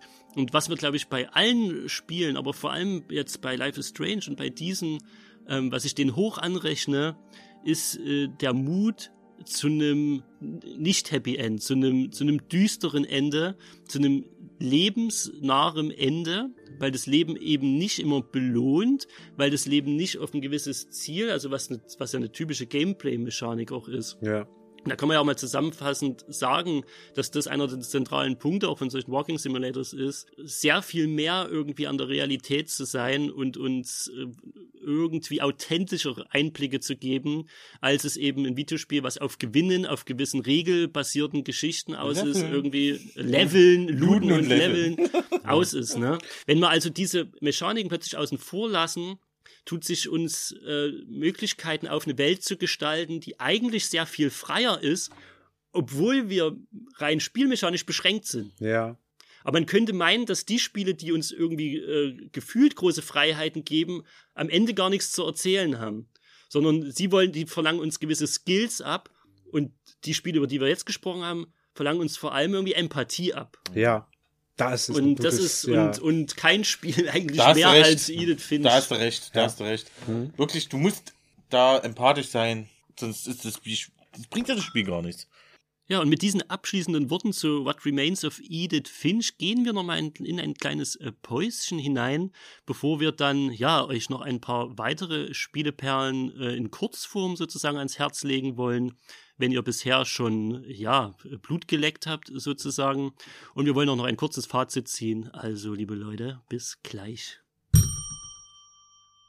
Okay, was habt ihr unserer Truppe zu bieten? Ihr hippen Jungs, die ihr eine Sprache sprecht, die fast die unsere ist. Mit uns kann man bei einem abgeschreckten Hangaround einen lolligen Lachkick schieben. Klar, du Checker, wir haben keinen Bock auf Quanzen. Wir wollten gestern in dem Club rummonken. Oh, die haben uns voll evil vor dem Club warten lassen, aber als wir die schwarze Blubberbacke von Türsteher befriendet hatten, war alles Taco. Willkommen im finalen Part dieser Podcast-Folge. Ihr habt von uns ja eine ausführliche Review dreier toller Spiele jetzt gehört.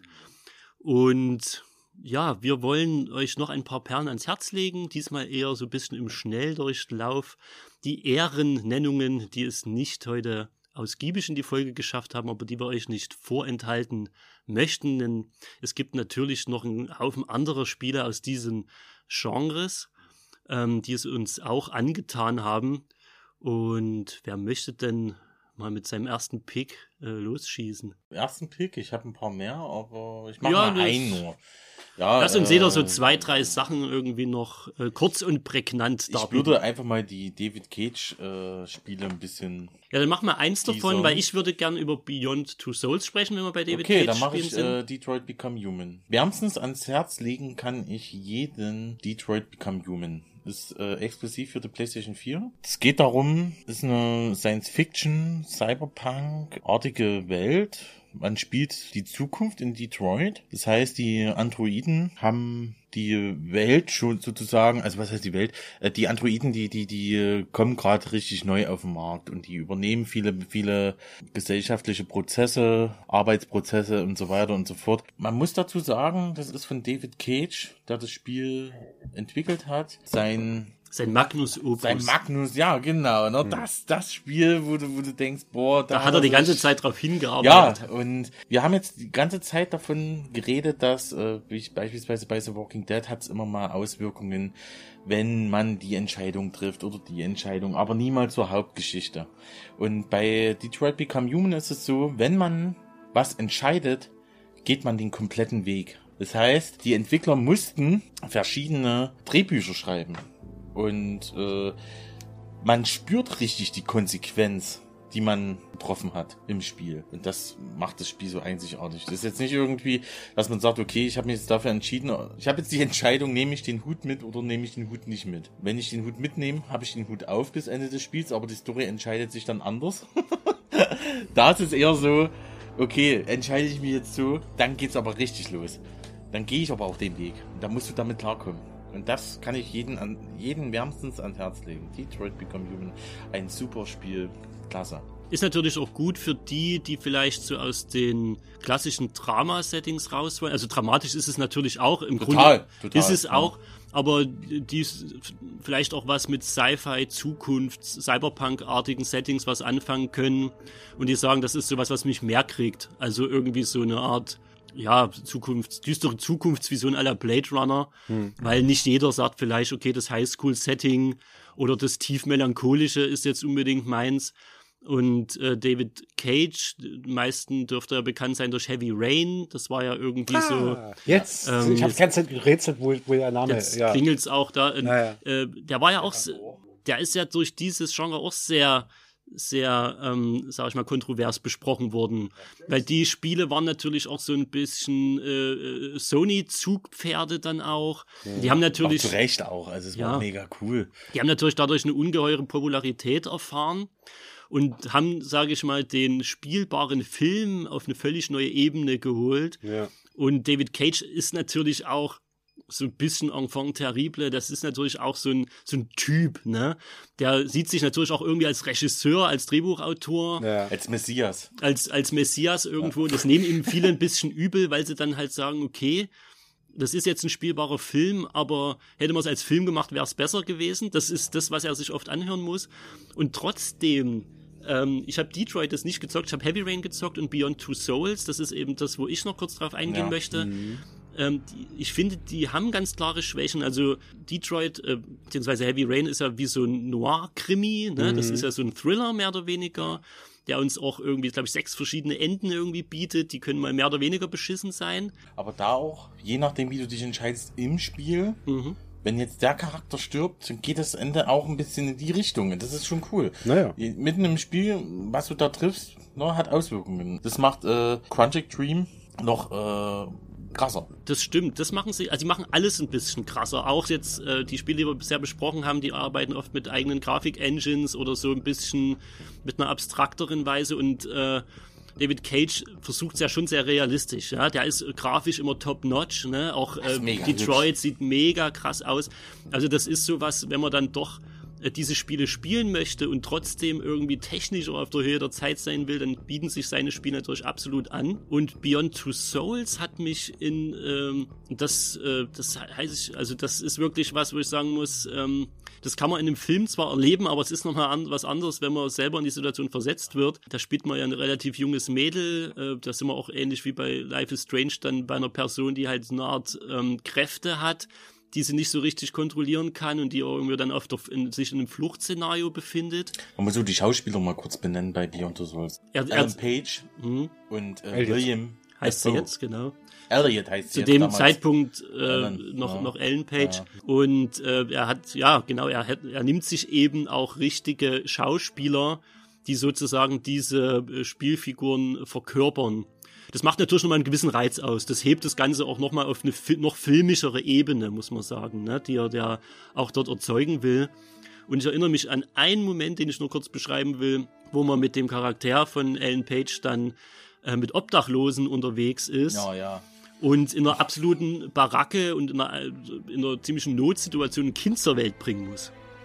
Und das ist jetzt äh, eine Sache, diese, diese, für so eine Herausforderung oder in so eine Situation hat mich noch kein Videospiel gebracht. Mhm. Das war einfach so was, wo ich gedacht habe, Alter, was machst du denn jetzt hier überhaupt? Und ähm, hat, also das äh, hat richtig, richtig gut gewirkt, irgendwie mich auch straucheln zu lassen, mich in gewisse Emotionen zu bringen.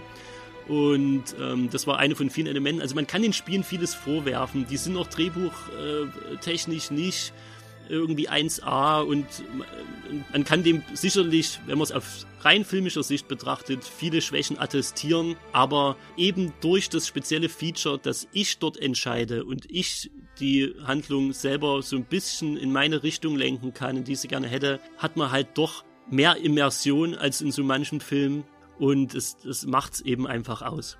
So, und dann nehme ich auch in Kauf, dass vielleicht das Drehbuch nicht perfekt ausgearbeitet ist, weil es sind eben einfach die Momente da, die mich richtig involvieren und das erwarte ich von solchen Spielen auch. Also von daher, man kann sich das zumindest mal angucken. Ne? Man kann sich ein Heavy Rain und ein Beyond und ein Detroit angucken und einfach gucken, ob es für einen funktioniert. Dann wird man auch die anderen Spiele von ihm mögen. Und man muss dazu auch sagen, er hat jetzt auch äh, was ganz Großes an Land geschaffen. Er hat die Rechte von Star Wars mitbekommen und er macht darüber ein Star Wars Spiel. Und das, denke ich, ist ein geiles, spannendes Setting. Ja gut, das wird ihm entweder jetzt komplettes Genick brechen, ich weil die Star Wars, Star Wars, nicht. aber die, die Star Wars Crowd, die verzeiht nichts. Ich weiß, ich weiß, aber wenn du... Die haben, ne, die haben nämlich ihre eigene ja, Vision und äh, ja, da kann natürlich... Bisschen, aber ich denke mal, wenn du jetzt äh, gut und böse, das ist ja die Star Wars äh, Balance, die immer so ein bisschen aufwirbt, na, wenn du darüber da ein gut geschriebenes Drehbuch äh, oder Drehbücher ne, an den Tag legst, denke ich mal, wird das eine coole Sache. Also ich denke, ich vertraue denen da schon viel zu und ich habe da schon gute Hoffnung drin, dass er das nicht so verkackt. Er hat's schon du, drauf. ich, ich, ich bin da gespannt. Wie gesagt, ich, ich sag nur, das ist ein Mann mit Vision. Ja. Und diese Vision kann man gerne folgen und mögen. Manche werden es hassen. Und wenn er sich, äh, bisher hat er sich an Original-Sachen, also er hat sich selber Sachen erdacht, wenn es auch vielleicht, wenn er sich gewisse Ideen irgendwo geliehen hat, aber er hat es immer noch selber gemacht. Ähm, aber mit Star Wars kann man sich sehr schnell verheben und einigen prominenten Regisseuren hat es auch schon das Genick gebrochen und die sind aus der Nummer nicht gut rausgekommen. Das muss man halt einfach mal dazu Ich sagen. hoffe für ihn jetzt nicht, dass da jetzt äh, Ja. mit der Situation jetzt scheiße rauskommt. Ich denke, er hat schon, er kann das schon. Er hat sich Aber- in jedem Fall weiterentwickelt, Ja. aber man muss sehen. Wir wollen es ja auch nicht zu lang, es soll kein David Cage Podcast werden, aber man darf ihn an der Stelle nicht unerwähnt lassen. Nein. Und ähm, ja, könnt ihr uns auch gerne mal schreiben, wie ihr das, äh, könnt ihr sowieso allgemein machen, kleiner Feedback-Aufruf auch.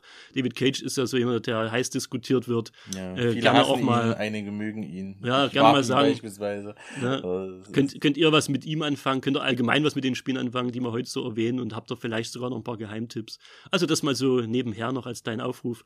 Und äh, Stefan darf uns jetzt aus der David Cage-Schiene gerne rauskatapultieren. Ja, ja. und, äh, ja. Okay, ähm, wir, wir, wir äh, werden wieder ein bisschen linearer, das muss aber definitiv auch genannt werden in so einer Reihe, wie wir sie heute betrachten. Und zwar ist das das äh, 2016 erschienene und von der vom US-Entwicklerstudio Campo Santo programmierte, erstellte, erdachte Firewatch. Firewatch spielt im Jahr 1988 im Yellowstone Nationalpark und man spielt Henry, einen ähm, ja, Aushilfsparkwächter. Man bezieht dort so einen ähm, Wachturm, Feuerwachturm und de deine Aufgabe ist es im Prinzip, auf den Park zu gucken und zu schauen, bricht da irgendwo ein Feuer aus. Und dein einziger Kontakt besteht über Funk zu deiner Vorgesetzten, einer gewissen Delilah. Das Spiel ist überschaubar kurz, das wird ab und zu mal vorgeworfen. Es ist überschaubar linear, das wird ihnen auch vorgeworfen. Aber ich glaube, das haben wir heute schon mal gezeigt, dass ähm, hier so ein bisschen der Weg auch das Ziel ist. Ich äh, gebe jeden ein Bier aus, der es nicht geschafft hat, sich in Delilah zu verlieben. äh, während des Spielens. das ist eine mutige Herausforderung. Jetzt ist aber- jetzt ist aber, Ja, ja. jetzt wird's teuer. ja, jetzt, jetzt, jetzt, jetzt spielen es aber auch ein paar, ne? Und zwischendrin hat man sehr schöne Spaziergänge, und da sind wir wieder beim Walking Simulator im klassischsten Sinne, durch den Yellowstone Nationalpark. Das Spiel lebt von seinen Charakteren, lebt von seinen ähm, Dialogen, lebt von seiner Umgebung, bringt interessante und tolle äh, Story-Elemente ein, hat ein äh, hervorbestimmtes Ende und für mich ist, das ist auch immer ein Kritikpunkt. Viele Kritiken sagen, dass der Anfang irgendwie so seltsam oder sich zu viel Zeit nimmt. Und der Anfang läuft in so ein paar Texttafeln ab, wie du dein Leben bis zu dem Punkt verbringst, wo du in diesen Yellowstone Nationalpark eintauchst. Und da wird auch eine, eine Krankheit ähm, auch mal mit angesprochen. Die betrifft dich nicht selbst, aber eine in deinem Leben wichtige Person. Und das hat mir auch nochmal so einen Schlag in die Magengrube in dem Moment versetzt. In so einem Spiel, wo man emotional schon drauf eingestellt ist, aber so ein Bam. Ja, und dann bist du in dem Nationalpark. Firewatch. Unbedingt muss das, muss das genannt werden. Sehr schön. Stimmt, das ist auch im, in diesem neuen Kanon der Walking Simulators, wird es auch immer mit genannt. Das ist auf jeden Fall in den Listen immer mit drin, ist auch auf, auf meiner äh, Liste drauf und wird sicherlich nochmal gespielt. Hast du noch nicht gespielt? Ich habe noch nicht gespielt tatsächlich. Na dann. Hm? Ein Bier, ein Bier äh, weniger safe. Das ist schon mal. Ich hätte vielleicht noch, noch äh, eine kleine Idee, aber das ist jetzt nicht direkt Walking Simulator betrachtet, sondern eher interaktiver Film. Mhm. Aber auch ein bisschen, Sim, Sim, also ein bisschen Adventure. Mhm. Ja. Und zwar die von Supermassive Games, die äh, Until Dawn Macher, Mhm. die Until Dawn gemacht haben. Das kann man auch gut spielen. Wenn man Ah, Du meinst direkt Until Dawn. Until Dawn Okay, und ja. aber auch die, diese später dort gemacht haben, die Dark Pictures Anthologie. Oh Gott, Ja. die fand ich schrecklich. Ja, Natürlich ist die schrecklich, aber Ich wenn man auf die Trash Horror steht, also so wie ich, Oh, nee. ich finde die ganz okay und ich finde die Oh, eine gute nee. Unterhaltung in dem Moment. Jesus, nee, da, da, da scheiden sich jetzt, jetzt Ja, fliegen Stühle. die. Jetzt Aber fliegen die- Stühle, jetzt geht's aus dem Maul. ja. Die waren ja schrecklich. Until Dawn kann ich, äh, Until Dawn Until kann Dawn ich ist gut. mitnehmen. Ich glaube, das Dawn ist ist gut. sehr, sehr gut. Aber wie gesagt, die Dark Picture Anthologie Genau, ist Finger auch weg. ganz okay. Finger weg. Ganz, ganz schlimmer Scheiß. Ja, Ja, wahrscheinlich aber der Geister. Einige finden es ganz okay, andere sagen aber äh, Dünnsches. Lassen wir mal, aber. Ja, einige so finden auch Ananas auf Pizza okay. Ja, also das weiß ich, so, aber ich nicht. da muss ich mal so, so, so, ein, so ein Mittel, Mittler oder ein Mittler beziehungsweise so, ein, so ein Zwischending einnehmen. Also Until Dawn haben wir äh, im letzten äh, von uns dreien veröffentlichten äh, Podcast-Folge zu Horrorspielen, habe ich das schon mal erwähnt. Mhm. Da kann man das schon mal, also wenn man, wenn man so auf Slasher-Geschichten steht, dann ist der durchaus stylisch und gut inszeniert. Ja. Und es stimmt, äh, dass diese episodenhaften Spiele, die danach kamen, diese Dark Picture-Spiele, die haben skripttechnisch stark abgebaut. Also ja, es, äh, wenn, wenn du glaubst, wenn du glaubst, dass in, in, in, das sind ja so Horrorgeschichten, ne?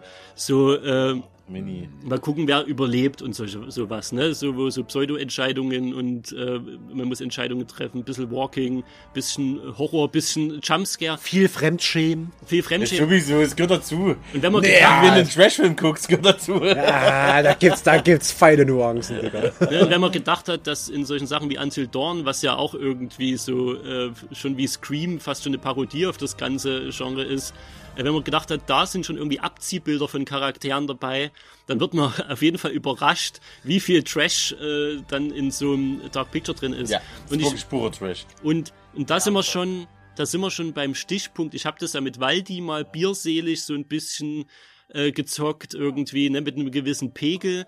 Und okay. das ist genauso wie, wie jeder äh, gute Trash-Film, den man natürlich sich nie ernsthaft angucken kann, sondern wo man nebenbei noch ein bisschen feiert, wo man nebenbei sich über Charaktere lustig macht, über Handlungselemente.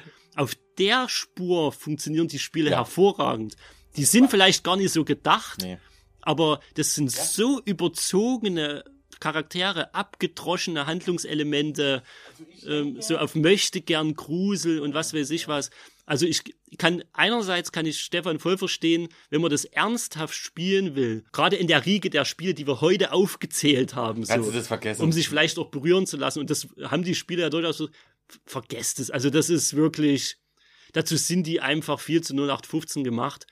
Aber wenn man sich äh, mit einem Kumpel und ein Bierchen hinsetzt und sagt, okay, wir fahren uns auch jeden 0815 Horrorfilm rein und können da noch unser Amüsement draus ziehen, äh, dann kann man natürlich gerade, und das, das ist natürlich schön, dass man dort eben das interaktive Element macht es noch ein bisschen spaßiger. Ich, ich finde es gut, dass, so, so, dass es dass sowas gibt. Also äh, gerade was die da so eingeführt haben seit dem ersten Teil von der Dark Pictures Anthologie, dieses äh, Kinoerlebnis zu zweit. Also das heißt, du reichst immer den Controller weiter, du kannst ein paar Charaktere auswählen und das macht das macht den Spaß aus. Also wenn du dir wirklich dir, äh, mit ein paar Bier mit einem Kumpel setzt dich da hin und sagst, okay, jetzt machen wir mal einen schönen Filmabend und ballern das jetzt durch, macht das unheimlich Spaß. Ich, das denkt man gar nicht, aber das ist wirklich gewollter Trash teilweise. Also da ist jetzt nicht irgendwas Ernsthaftiges dabei. Aber ich muss auch sagen, ich habe dann äh, den zweiten Teil alleine gespielt. Und ich fand den zweiten Teil nicht so amüsant, wie ich mit dir den ersten Teil gespielt habe. Dann kam jetzt der dritte Teil letztes Jahr raus, so, es kommt immer zu Oktober, natürlich zu Halloween raus, ne? Äh, den dritten Teil habe ich da habe ich dann auch mit, mit einem guten Freund gespielt und auch Bier, natürlich Bier und es war wieder mega, hat wieder mega Spaß gemacht, was für ein Wahnsinn ist und du regst dich halt einfach nur auf, weil wenn dein Partner da einfach so eine dumme Entscheidung drückt oder einen Knopf nicht drückt und dann bist du jetzt tot, also macht da ist halt der Reiz. Und das machen die, das machen, das wollen die Entwickler. Die wollen kein super cooles Megaspiel, gut ausgedacht. Die wollen diese Trash-Sache. und am besten alles abgrasen, was überhaupt in diesem Genre existiert. Und das alles zusammenpacken und reinpressen und dann mit Klischee-Charakteren überfüttern von vorne bis hinten, dass das Maul zugestopft ist. Eine kleine Servicemeldung an dieser Stelle. Wenn Waldi hier von ein paar Bier spricht, meint er davon zwei plus Kästen pro Person. Gar nicht wahr. Um diese Spiele erträglich zu machen. Da muss man ein bisschen den Trash-Fable haben. Aber äh, Stefan, darf ich dich daran erinnern, dass wir neulich einen Heidenspaß zusammen hatten. äh, bei weniger als zwei Kästen Bier, als wir uns Mörderspin angeguckt haben, wo ja. kein einziger likbarer Charakter, inklusive Captain Kirk, äh, dabei war. Und wir hatten den Spaß unseres Lebens du, ich kann voll ganz nachvollziehen, wenn du alleine am Computer saßt, hast dieses Spiel gespielt, hast, Pudenfick, hast, alleine hast, hast einfach, Setzt euch zusammen. funktioniert nicht. Okay, ich verstehe, ja. was ihr meint. ja. Aber wenn ihr, wenn ihr, also wenn ihr äh, alleine Gamer seid, fasst ja, diese fasst es wirklich nicht an, sag ich auch. An, um da, da, da, da gebe ich dir vollkommen recht. Gut, okay. Pfoten weg, außer ihr seid richtig pervers, was Trash anbelangt. Zumindest passt genre-technisch auf jeden Fall rein. wir sagen ja auch nicht, das war vielleicht mal so ein Beispiel dafür, dass es natürlich wie in jedem Videospielgenre, also es, das, das wäre ja jetzt auch äh, komisch, wenn es in diesem Genre nur geile Spiele gäbe. Ja, ja, so, es gibt ne? immer die Pizza Hawaii unter den guten Sachen. die Pizza Hawaii. Aber, Extra viel Ananas. Ne, manche haben zumindest. Ich trinke gerade, das kannst du nicht machen, Alter. Manche haben zumindest noch ihren, ihren Restcharme mit Restalkohol. Ich würde jetzt. Pizza mit Doppelananas, bitte. Ich, ich, würde noch zwei Sachen schnell nennen, die ja. gar nicht so genau ähm, da reinpassen, aber die Elemente haben. Und ich fand die eigentlich ganz interessant, die mal zu nennen, weil das doch zwei relativ bekannte Spielreihen sind, äh, oder beziehungsweise Spiele sind die, also ich sag's einfach mal, Uncharted. Und Uncharted ist ja im Prinzip ein, ein reines Action-Adventure, ne? Das so, hat ja. Third Shooter. So, äh, ja, ja. Aber was, was das hat und was äh, Naughty Dog dort gemacht hat, äh, übrigens auch in, in Last of Us. Ja, aber ich kann sagen, da kannst ist, du eigentlich die ganze, was Naughty Dog so Ja, das, ne? da kann man ja das, kann man das alles mit reinnehmen. Ähm, ist dieses äh, Filme, diese, diese filmische Umsetzung von Spielen. Mhm. Also ich glaube, wenn du alle Cutscenes aus, aus den jeweiligen Uncharted-Spielen zusammenfasst, kannst du allein schon einen Film gucken. Die Elemente, die du dazwischen hast, sind natürlich irgendwie ganz, ganz klassische irgendwie Shooter-Geschichten, ne, à la Tomb Raider und sowas. Also das, ich will jetzt gar nicht sagen, dass äh, das Uncharted, deswegen habe ich vorher gesagt, äh, die gehören nicht in das Genre, aber die haben Elemente davon. Ich bin nämlich selber gar kein Spieler so von Action Adventures. Ich habe auch wenige Tomb Raiders gezockt und sowas. Aber dadurch, dass Uncharted es mit dieser filmreifen Umsetzung und auch irgendwie äh, dadurch, dass wir viel mehr über die Charaktere dadurch erfahren und das auch toll inszeniert ist und nicht gar nicht nur 815 wirkt, sondern man hat so ein bisschen das Gefühl, wirklich agierende Schauspieler, tatsächliche Emotionen. Es werden Beziehungen irgendwie über, über, über die ganze Spielreihe, über verschiedene Teile und Jahre hinweg irgendwie gepflegt und gehegt und gut ausgearbeitet ähm, haben die eine ganz andere Wirkung für mich als Spieler. Und so Nathan Drake, ja, ist für mich eine viel, viel greifbarere Figur dadurch geworden. Das hat natürlich sowieso der Third-Person-Shooter, sage ich mal, dem Ego-Shooter voraus überhaupt ja, auch gut, sehr gut funktioniert. Ne? Das, das funktioniert ja. echt sehr gut. Last of Us auch. Top Survival-Spiel, Top Shooter-Spiel. Ja, aber ich sage auch, ich bin der Meinung, na, was Naughty Dog da zaubert, das ist das HBO der Videospiele. Zumindest der Aufwand, der drin steht. Der Aufwand und aber ja. auch so diese, diese, diese Messages, ob das ihnen gefällt oder nicht, ist egal. Na, aber was die da, also die bringen ihre, die ballern ihr Zeug da raus. Und, und äh, du merkst da auf jeden Fall, das ist jetzt eine 0815, das ist gut durchdacht, das, da wurde sich hingesetzt und das nimmt dich mit. Ja. Also gerade Last of Us. Also das ist, wo ich sage, wo sich diese, diese, wo sich äh, äh, Naughty Dog eben Elementen tatsächlich aus dem Adventure, klassischen Adventure auch bedient, um dem ganzen Spiel mehr Fleisch zu geben. Und die haben selber gesagt zum Beispiel, dass es gibt ja diese Passagen, wo du auch nicht rennen kannst. Du kannst plötzlich bloß noch gehen. Du kannst den Stick nach vorne drücken, als wenn du rennen wolltest, aber das Spiel zwingt dich zu gehen und die wahnsinnigen Umgebungen, die dort schaffen. Das ist ja wie so ein Indiana Jones, du bist oder James Bond, du bist ja allen möglichen krassen Gegenden unterwegs, so, ne, so einem Bazar. Und du kannst mal richtig irgendwie, ne, bist, bist im orientalischen Bazar unterwegs und kannst das, dieses Spiel gibt dir die Zeit, das zu erleben. Sie zwingt dich für kurze Zeit in den Walking Simulator, wo erzählt wird und wo du gar nicht agieren kannst. Du kannst keine Waffe ziehen, du kannst nichts machen und es sind ein paar Minuten einfach mal nur Story oder erleben und gucken und sowas. Mhm. Oder, oder Charakterinteraktion. Das ist auch ganz viel. Es mhm. hat äh, äh, Uncharted angefangen, aber Last of Us hat es so ausgebaut, dass du wirklich in diesen Momenten bist, wo du jetzt nicht von diesen Zombies da, also diese Pilzzombies dort verfolgt wirst, sondern dann bist du mit Ellie unterwegs, gehst auch wirklich und dann kannst du auch interagieren und kannst ein Gespräch dort anfangen, kannst dann also, da hast du da auf einmal eine ganz, komplett andere Beziehungsebene, die du da aufbauen kannst, die du da, die du hinabtauchen kannst, sag ich jetzt mal. Das ist ja. mega cool. Und das also, macht so einen Bock. Also die, die machen diese Türen da auf. Und ich darf nur an den vierten Teil erinnern, wo du dich plötzlich äh, so, bevor irgendwie die Action losgeht, ganz am Anfang auf die Couch setzen kannst und kannst plötzlich dann Crash Bandicoot zocken. Ja, das war also cool. du bist irgendwie, das, also das Spiel wird komplett pausiert und lässt sich in anderes Deine Freundin Spiel macht dich richtig dumm und dann zockst du das so. Ja, genau, das war schön, ja. Also ich, ich, ich mag das, diese entschleunigende Elemente. Okay, hör, hör mal kurz auf, unser Spiel zu spielen. Hier hast du was, was wir früher programmiert haben. Genau, mach mal ein bisschen äh, mit. Mach das mal so ein bisschen. Ja, wenn ich mich in dem Spiel auf eine Couch legen kann, etwas, was ich mir ungefähr die Hälfte des Tages im echten Leben wünsche, dann ist ja super. Dann wird das ja so Das ist voll, ne, die wissen ganz genau, was los ist.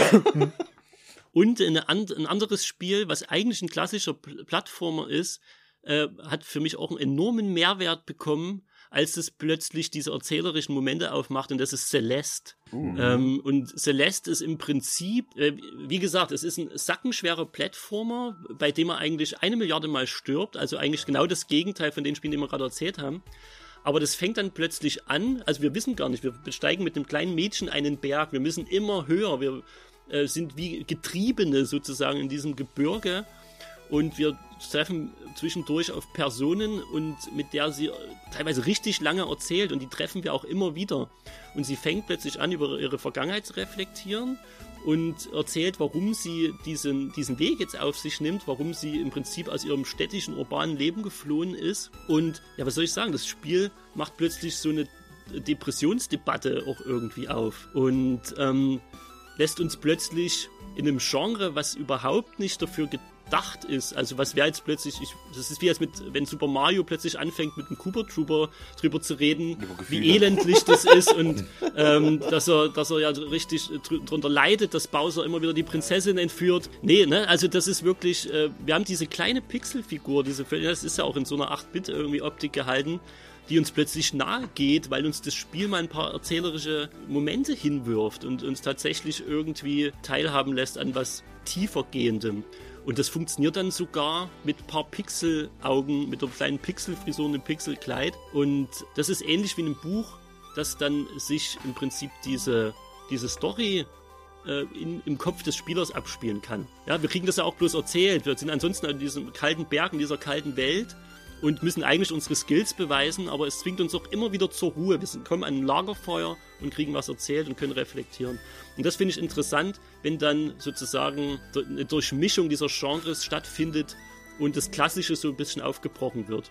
Und ernsthafte Themen, und die drei Spiele, die wir heute besprochen haben, ne, hatten die ja zuhauf, auch einfach mal aufgemacht werden und dem Spieler etwas zugemutet wird. Hast du noch einen klassischen Vertreter, Stefan? Hast du noch was auf deiner Liste? Ja, ich, äh, ich baller auch gleich zwei raus. Ich mach's auch kurz, weil das sind wirklich die klassischen Walking Simulator Vertreter. Eins davon ist das, was im Prinzip losgetreten hat, nämlich Gone Home uh. aus dem Jahr 2013. Minimaler Storyabriss. Du bist eine Studentin, die gerade aus Europa zurück in die USA kommt, zum Haus ihrer Eltern. Da hat sie so ein paar Auslandssemester, äh, sage ich mal, verbracht. Kommt dort an, es ist niemand zu Hause. Es gibt einen Zettel an der Tür von deiner Schwester Sam, die dir sagt, ich kann dir nicht genau, also ich kann jetzt hier in diesem Brief nicht erklären, was los war. Aber du wirst es schon verstehen, wenn du alle Puzzle zusammensetzt. Und dann trittst du in dieses Haus ein. Und du fühlst im ersten Moment, fühlst du dich wie in so einem ja, Horror-Adventure erstmal, weil es knarzt, es knackt, das Haus ist alt, äh, es ist kein Mensch irgendwie da, alles sind ausgeflogen und dann fängst du an, das Haus zu durchsuchen, hier und da kleine Sachen aufzuheben und Hints rauszustellen. Du merkst relativ schnell, in welche Richtung das geht und es entspinnt sich auch durch die, ähm, durch die Audio-Einspieler, die dort einfach reinkommen. So eine wunderschöne, herzenserwärmende Story über Erwachsenwerden, über Liebe, über wie man sich findet und macht auch so ein schönes Ende auf. Das Spiel ist sehr kurz, aber ähm, wie lang? Oh, ich glaube, ich glaube, wenn man wenn man losrennt, es gibt sogar, glaube ich, Achievements, dass man so 15 Minuten durchspielt Echt? oder sowas. Ja, ja. Ich kann mich noch damals daran erinnern, ich habe das auch mal gespielt, zu der Zeit, wo ja. es rauskam, es wurde hochgelobt. Ne? Mhm. Ich hatte dieselben Emotionen auch. Familie, du weißt nicht, du deckst alles ein bisschen auf, ja. aber ich wusste jetzt auch nicht so richtig. Also mir ist das leider nicht hängen geblieben. Ne? Vieles bleibt mir immer hängen, mhm. aber das leider nicht. Es ist, ähm, ich habe es jetzt vor kurzem gerade nochmal gespielt, ja. gerade für diesen Podcast habe ja. ich nochmal rausgeholt. Ähm, hat eine schöne Atmosphäre. Man okay. merkt, dass es in die Jahre gekommen ist. Der Sound ist nicht so ganz rund, wie es bei den jetzigen ist und so weiter. Und ich glaube, du könntest das, du hast das nach zwei, drei Stunden durch, wenn du es in einem normalen Tempo, würde ich sagen, spielst. Also wie Edith Finch, das hast du ja so drei Stunden, dreieinhalb. Ja, aber Edith ja. Finch haut noch ein bisschen mehr, mehr, mehr raus. raus. Es ist halt wirklich so, also der, der, der Urschleim. Ne? Okay. Ne? Es ist quasi das, das, das Pac-Man unter den Walking Simulators. Und das andere ist auch ein Walking Simulator. Also im Großen und Ganzen. Es gibt schon Momente, wo man scheitern kann, aber ähm, der bringt quasi das Beschwindet, den Fun jetzt mal zurück, nachdem wir so viele schwere Themen hatten. Nämlich, das ist ganz einfach The Stanley Parable. Ähm, ich habe mich schon. Und alle melden sich, das ist geil, jeder kennt es. nee, ich habe mich schon gefragt, wann das mal äh, fällt, dieser Name, weil mhm. das ist das ist immer das Erste, was genannt wird. Echt? Und das ist, glaube ich, auch eines der ersten, was richtig populär war von diesen reinen Walking Simulators. Ja. Und soll ich was sagen? Ich habe es nie gezockt, tatsächlich. Holy shit, hol das nach. Das ist so geil. The Stanley Parable dreht sich darum, das ist, äh, glaube ich, ursprünglich bestimmt mal als Mod für irgend so ein Half-Life entstanden. Es ist ein, äh, äh, wie so es wird, vieles. Wie so vieles. Ja. Es wird aus der Ego-Shooter-Perspektive gesteuert. Hat, du kannst aber nicht schießen. Du kannst von A nach B rennen, du kannst ein bisschen hüpfen und sowas. Stanley ist ein äh, einfacher Mann. Stanley sitzt vor seinem Computer und drückt einen Knopf. Das macht Stanley fünf Tage die Woche und am Wochenende ist er zu Hause und dann drückt er auch einen Knopf und dann geht er wieder auf Arbeit. Eines Tages stellte Stanley fest, dass all seine ähm, Kolleginnen und Kollegen verschwunden waren und Stanley begab sich auf die Suche nach ihnen. Dann geht diese Tür auf und dann kannst du lossteuern. Du gehst durch einen Bürokomplex, der, keine Ahnung, an irgendeine CS-Map wahrscheinlich erstmal ursprünglich angelehnt war.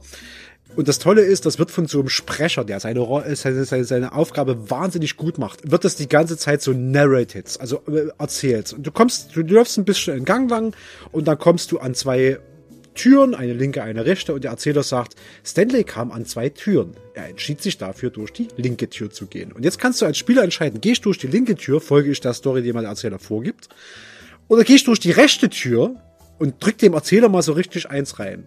Du gehst also durch die rechte Tür, logischerweise, und der Erzähler steuert nach. Stanley wusste, dass dies der falsche Weg war, aber er wollte eine kurze Abkürzung über die Kaffeeküche nehmen und sich noch einen Kaffee zu holen. Und dadurch entspinnt sich so ein Dialog zwischen deinen Handlungen und dem, was der Erzähler rausholt, bis hin in absolut absurde Momente. Äh, du bist in so einem ständigen Dialog mit dem Erzähler, du kannst halt Mist bauen, es macht großen Spaß. Es hat einen wahnsinnig guten äh, Soundtrack aus eingesungenen Sachen teilweise von dem Erzähler. Und ähm, das sind so Sachen, die, die, äh, es macht großen Spaß. Es ist ein wahnsinnig unterhaltsames Game. Ich empfehle dir sehr, das mal mal zu zocken. Ich glaube, das kostet heute nichts mehr. Ich glaube, das kannst du dir für einen Euro hinterher schmeißen lassen. Und du, also ich komme aus dem Lachen nicht mehr raus. Und es hat sogar so absurde Achievements, dass du es fünf Jahre nicht gespielt haben darfst und dann wieder anmachst. Quatsch, du, oder? Ja. Es gibt auf Steam gibt's ein Achievement, ich weiß nicht, ob es fünf oder gar zehn Jahre sind, aber du musst das einmal initial spielen, dann darfst du es fünf Jahre nicht spielen und wenn du es dann nochmal andrehst, kriegst du dieses Achievement. Es nimmt sich ein bisschen hoch, also. Ein bisschen, es nimmt sich maximal hoch. Hier ist nichts ernst Sache, genommen. Es ist richtig mir. cool, das ist richtig cool. Ich habe leider nur davon gehört und äh, das nie selber. Äh, ich bin ja fassungslos. Ja. Ich bin ja fassungslos. Ja, es tut mir leid. Holy shit. Ja, da haben wir einer dann, äh, also ich, ich hatte gehofft, dass du es tatsächlich noch nennst. es ist halt wirklich dieses absurd kreative Ding, von dem jeder irgendwie schon mal gehört hat. Ja. Aber ich glaube, das, Immer gehört, das, das müssen wir auch so cool, Das ist geil, ja. musst du unbedingt spielen. Aber, mh, hm, nee. Ey, macht das, macht das mal. Also wenn ja, ihr, also, also unsere Top-Picks sind, sind, sind geile Spiele, sind ja. total tolle Spiele, wollen wir euch sehr, sehr empfehlen, glaube ich. Aber wenn ihr sagt, ich will nicht mit so einem schweren Thema einsteigen, dann ist Stanley Parable euer Gateway in die Welt, äh, die wunderbare Welt der Walking Simulators oder wie wir es jetzt auch immer nennen werden. Ja, also ich glaube, da haben wir irgendwie mit diesem schönen, kreativ absurden Pick irgendwie das Ganze schön abgerundet nochmal. Wir haben einen tollen Ausflug, glaube ich, in, in, die Welt dieses Genres, dieser Spiele unternommen. Ähm, sind wir denn jetzt zum Schluss schlauer geworden darüber, über was wir heute eigentlich genau gesprochen haben? naja, also auf dem Weg hierhin, du hast ja gesagt, im Prinzip läuft das ja alles erstmal in die große Vorsortierschublade der Adventures. Alles sind Adventures in irgendeiner Form. Irgendeine aber, Richtung, ja, ja, aber man kann ja, man kann nicht einfach Adventure draufstülpen. Nee, kann man auch nicht. Das Na? geht- das so. geht Man mehr. muss noch eine Unter ja. Unterkategorie finden.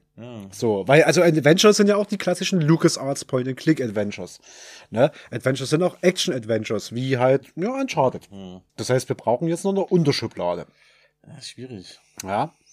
Also ich glaube, wir stehen vor dem Problem, dass wir heute ähm, Spiele genannt haben, die alle gewisse Parallelen haben, aber die nicht ganz klar einem konkreten Untergenre alle zuzuordnen sind. Man kann vielleicht sagen, Stanley Parable ist ein ganz, äh, ganz klassischer Walking Simulator. Man kann sagen, ähm, Life is Strange hat ganz viel irgendwie von einem modernen Point-and-Click-Adventure, auch wenn man nicht mehr klassisch mit der Maus irgendwo drauf zeigt, aber dieser Kunden und Puzzeln ist da setzt dann aber äh, wieder Spielemechaniken ein, wie das Zeit zurückspulen, die halt äh, besonders sind. Und dann haben wir, was wir ganz viel hatten, waren halt auch so, naja, dass man eben eine gewisse f- einen filmischen Anspruch auch hat, einen erzählerischen Anspruch. Also man könnte fast schon sagen, sowas wie äh, skriptbasierte Spiele oder eben das klassische Story-Driven Games, ne? Das finde ich schon als, als Begriff Genau. auch nicht schlecht. Ja. Ähm, weißt du, was bei Wikipedia bei allen drei von uns besprochenen Spielen steht? Adventure. Adventure. Ja. Es ist vielleicht, ich hatte ja den Oberbegriff am Anfang kurz erklärt und irgendwo ähm, beschreibst das für mich trotzdem immer noch am besten. Ich finde zwar irgendwie solche Spezifizierungen interessant, Mhm. am Ende kann man bloß mit dem Oberbegriff dann arbeiten, weil was wir tatsächlich äh, erleben, ist im klassischsten Sinne ja das Abenteuer. Und da komme ich auch so ein bisschen auf diesen Abenteuerroman und dann zu, und so zurück. Also, weil ich Adventure mehr verbinde mit klassischen Formaten wie dem Film oder Literatur. Und auch diese Spiele sind für mich näher dran an klassischen Kunstformaten. Hm. Und die werden ja nicht umsonst auch in Debatten um Kunstform, wie Edith Finch zum Beispiel, auch eher genannt als jetzt meinetwegen irgendwie ein Doom oder sowas. Und das hat ja auch äh, seine ganz klaren Beweggründe, ne? Weil Spiele, die keine klaren Regeln verfolgen und die man nicht spielt, um zu gewinnen ähm, und die klare künstlerische Visionen verfolgen, werden eben eher als äh, Kunst wahrgenommen. Hm. Und das haben für mich alle Spiele auf jeden Fall gemein. Ja. Und wie wir uns aus dieser ganzen Misere retten können, ist eigentlich bloß, indem wir so ein bisschen einen vielleicht äh, bisschen ironisch gebrochenen oder humoristischen Titel wählen. So nach dem Motto, äh, spielst du noch oder läufst du schon? ähm, das wäre für mich vielleicht so eine Sache. Ja. Aber ich finde trotzdem, also den, sag mal, den Ausflug um den Definitionskampf und um das, was macht dieses Spiel aus, spannend. Aber ich glaube, man kann nicht so richtig auf den grünen Zweig kommen. Wenn man den Podcast aber oder die Folge auf, äh, sage ich mal, aufmerksam gehört wird, dann weiß man schon, was die Merkmale sind, glaube ich. Man versteht, glaube ich, die Merkmale, die diese Spiele für uns herausstellen und eben so besonders machen. Und das ist, glaube ich, das Wichtige. Ja, aber da habe ich zwei, da habe ich zwei wichtige Fragen. Also A, wie, wie muss ich die Folge nennen? Und B, wo dürfen sich dann unsere Hörerinnen und Hörer drüber beschweren, wenn wir es falsch, äh, wenn wir es falsch benannt haben? Wie nenne ich das denn jetzt hier? Also ich Helft denke, mal. ich denke, wir gehen mit Folge 35 oder was auch immer Genau, die Nummerierung Folge ist. 35. Äh, das, 35 das umgedreht. Auch noch ein Walking Umgedreht. Simulator? Fragezeichen.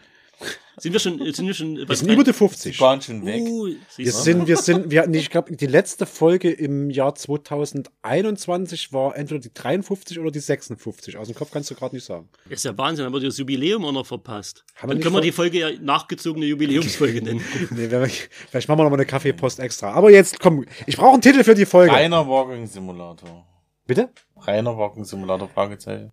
Reiner Walking Simulator. Mit A oder mit E? Mit reiner I. Ach so, wie der Name. Entschuldigung. Aber da sind wir, da sind wir bei Walking Simulator. Ja, Hm? ich, äh, vielleicht würde ich einfach äh, Walking Simulator Schrägstrich Adventure such dir wir können auch, äh, stimmt, wir können sagst. alle Begrifflichkeiten, die wir heute definiert haben, so, aneinander rein. alles so, und dann hast du so eine Und Textbox, Supreme hinten wo rein. du da einfach, wo du da einfach, wo du da einfach die Augen schießt und denkst, boah. Okay, äh, Okay, du Pass auf, ich hab noch was. Also, ja, pass auf, Vince. Vince Jetzt hat, hat- Vince hat noch einen Große. Dramen, große Emotionen, große Moderatoren. Ah, wow, Alter. Das finde ich gut. Ähm, aber das meine ich mit humoristisch gebrochen. Ja. Äh, nee, aber das kannst du doch mal nennen. Wie nenne ich das denn jetzt? Wie es gesagt, das gefällt mir. Ähm, die Sache ist doch. Narrative Walking Sims. Stefan, die, die Zuhörer, die wissen es ja schon. Und wir, wir, wir, wir machen es ja bloß für uns spannend sozusagen. Okay. Und äh, Mach das, was Vince gesagt hat. Das Schöne ist, äh, okay. wir, wir zerbrechen uns jetzt noch den Kopf drüber über was, was ihr schon lange, lange wisst. Und das ist doch auch gut festzustellen. Ähm, ich glaube, bei uns brauchst du noch ein Bier und eine Zigarette, dann sind wir auch so weit. Bettfall. Okay, fuck it. Ich nehme, ja, ihr, ja. ihr, ihr werdet halt sehen, welchen Titel ja. ich jetzt könnte, aber von diesen vielen, vielen Vorschlägen. Genau, ne? Und dann ist die große Frage, wo kann man sich drüber beschweren? Äh, Kaffee hat, finde ich, immer eine gute Möglichkeit. Ja. Kommt direkt hier bestenfalls, äh, wenn wir wieder aufhaben dürfen. Erzählt uns bitte, also die letzte halbe Stunde, wo ihr drüber debattiert habt, wie die Folge heißt, das konnte sich ja kein Mensch anhören. Das ist ja absolut, absolut furchtbar. Das könnt ihr gerne bei einem schönen Bier der Woche äh, mit uns dann nochmal besprechen. Könnt ihr aber auch auf Facebook machen, wenn ihr denn nicht die Möglichkeit habt. Ähm, oder wenn ihr ein bisschen moderner unterwegs seid, könnt ihr uns ein TikTok-Video tanzen. Das müsst ihr aber dann auf Instagram posten, weil wir haben keinen TikTok-Kanal. Ähm, Twitter wäre auch noch eine Möglichkeit, das ist ja die Hassplattform schlechthin. Da könnt ihr euch auch nochmal Macht einen auf Donald Trump, genau, finde ich genau. Gut. Von daher habt ihr jetzt unsere Kanäle, info kaffeesatz ist auch möglich. Wollte ich gerade sagen. Ja? Also wirklich so für den, der jetzt noch gar nichts gefunden hat. Wir haben sogar noch einen Discord-Server. Aber uh. den kann ich dir jetzt gerade aus dem Kopf nicht sagen. Ich hätte ja jetzt sogar gesagt, wir machen ein Gewinnspiel draußen, schickt davor. euch äh, die kreativste Idee, gewinnt. Aber das bringt ja gar nichts, weil wenn ihr die Folge gehört habt. Oder ähm, ähm, bewertet die Folge oder überhaupt den ganzen Podcast mit fünf, fünf Sternen in eurer Podcast-App und schickt dort die Kritik mit rein. Mit, bei fünf Sternen lese ich's. Das ist eine Ansage. Ja. Und schickt uns trotzdem noch, wie ihr die Folge genannt hättet, äh, ganz davon abgesehen, wie sie jetzt tatsächlich heißt. Mhm. Vielleicht seid ihr ja da viel kreativer unterwegs und dann dürft ihr unsere restlichen Folgen auch noch benennen. Dann seid ihr angestellt, aber ohne Bezahlung als. Ähm, Nur mit Lehrgut. Ihr werdet mit Lehrgut bezahlt. Aber das, aber das, das müssen wir das, auch mit unserem Kassenwart absprechen.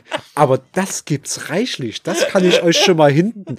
Ne? Allein was wir jetzt hier auf dem Tisch stehen haben, ja. ähm, da geht ja bestimmt locker mit dem Zehner. Da, fast Mindestlohn. Ja, ne? mit dem Zehner raus. Da seid ihr im Ghetto-Netto auf jeden Fall der absolute Held. Definitiv, ja. Und könnt euch dann zu den anderen dazustellen und noch ein bisschen über Adventures und Definitionen mit denen sprechen. Da finden die bestimmt äh, richtig guten die Zugang geben dir ein Bier aus, ein schönes Retterbier. Und schöne und, und schlaue Sachen sagen. Meisterbräu. Genau. Haben ja. wir es jetzt? Ja, ich hoffe Ich denke, äh, wir haben gleichzeitig alles und nichts gekonnt. Ähm, Jesus, ja. und ähm, was ich aber sagen muss, eine klasse Folge und es hatte sehr, sehr viel Spaß, mhm. ähm, über diese fantastischen Spiele mit euch zu reden. Ich hoffe, wir konnten ein bisschen äh, Input nach außen tragen und euch mit dem Output äh, füttern. Spielt diese Spiele, sagt uns euch, was euch sagt uns, was euch begeistert und ähm, sagt uns auch gerne, was ihr sonst noch so gerne an Nerd-Themen besprochen hättet. Ihr wisst, ja. wir sind hier für alles absolut offen, weil die ist auch immer gern zu Gast bei uns, glaube ich. Äh, nerdet da gern ein bisschen mit rum. Und er will es gar nicht lange noch äh, irgendwie hinauszögern. Ich wünsche allen noch eine wunderbare Zeit, die jetzt ähm, hier zugehört haben. Wenn er es hier bis zum Schluss geschafft hat, seid ihr sowieso unsere Liebsten. Right. Und kriegt noch ein Küsschen rausgesendet. Und ja, dann bis zur nächsten Folge. Euer Kaffeesatz-Team. Macht's schön gut. Ciao. Hi, Flauschi.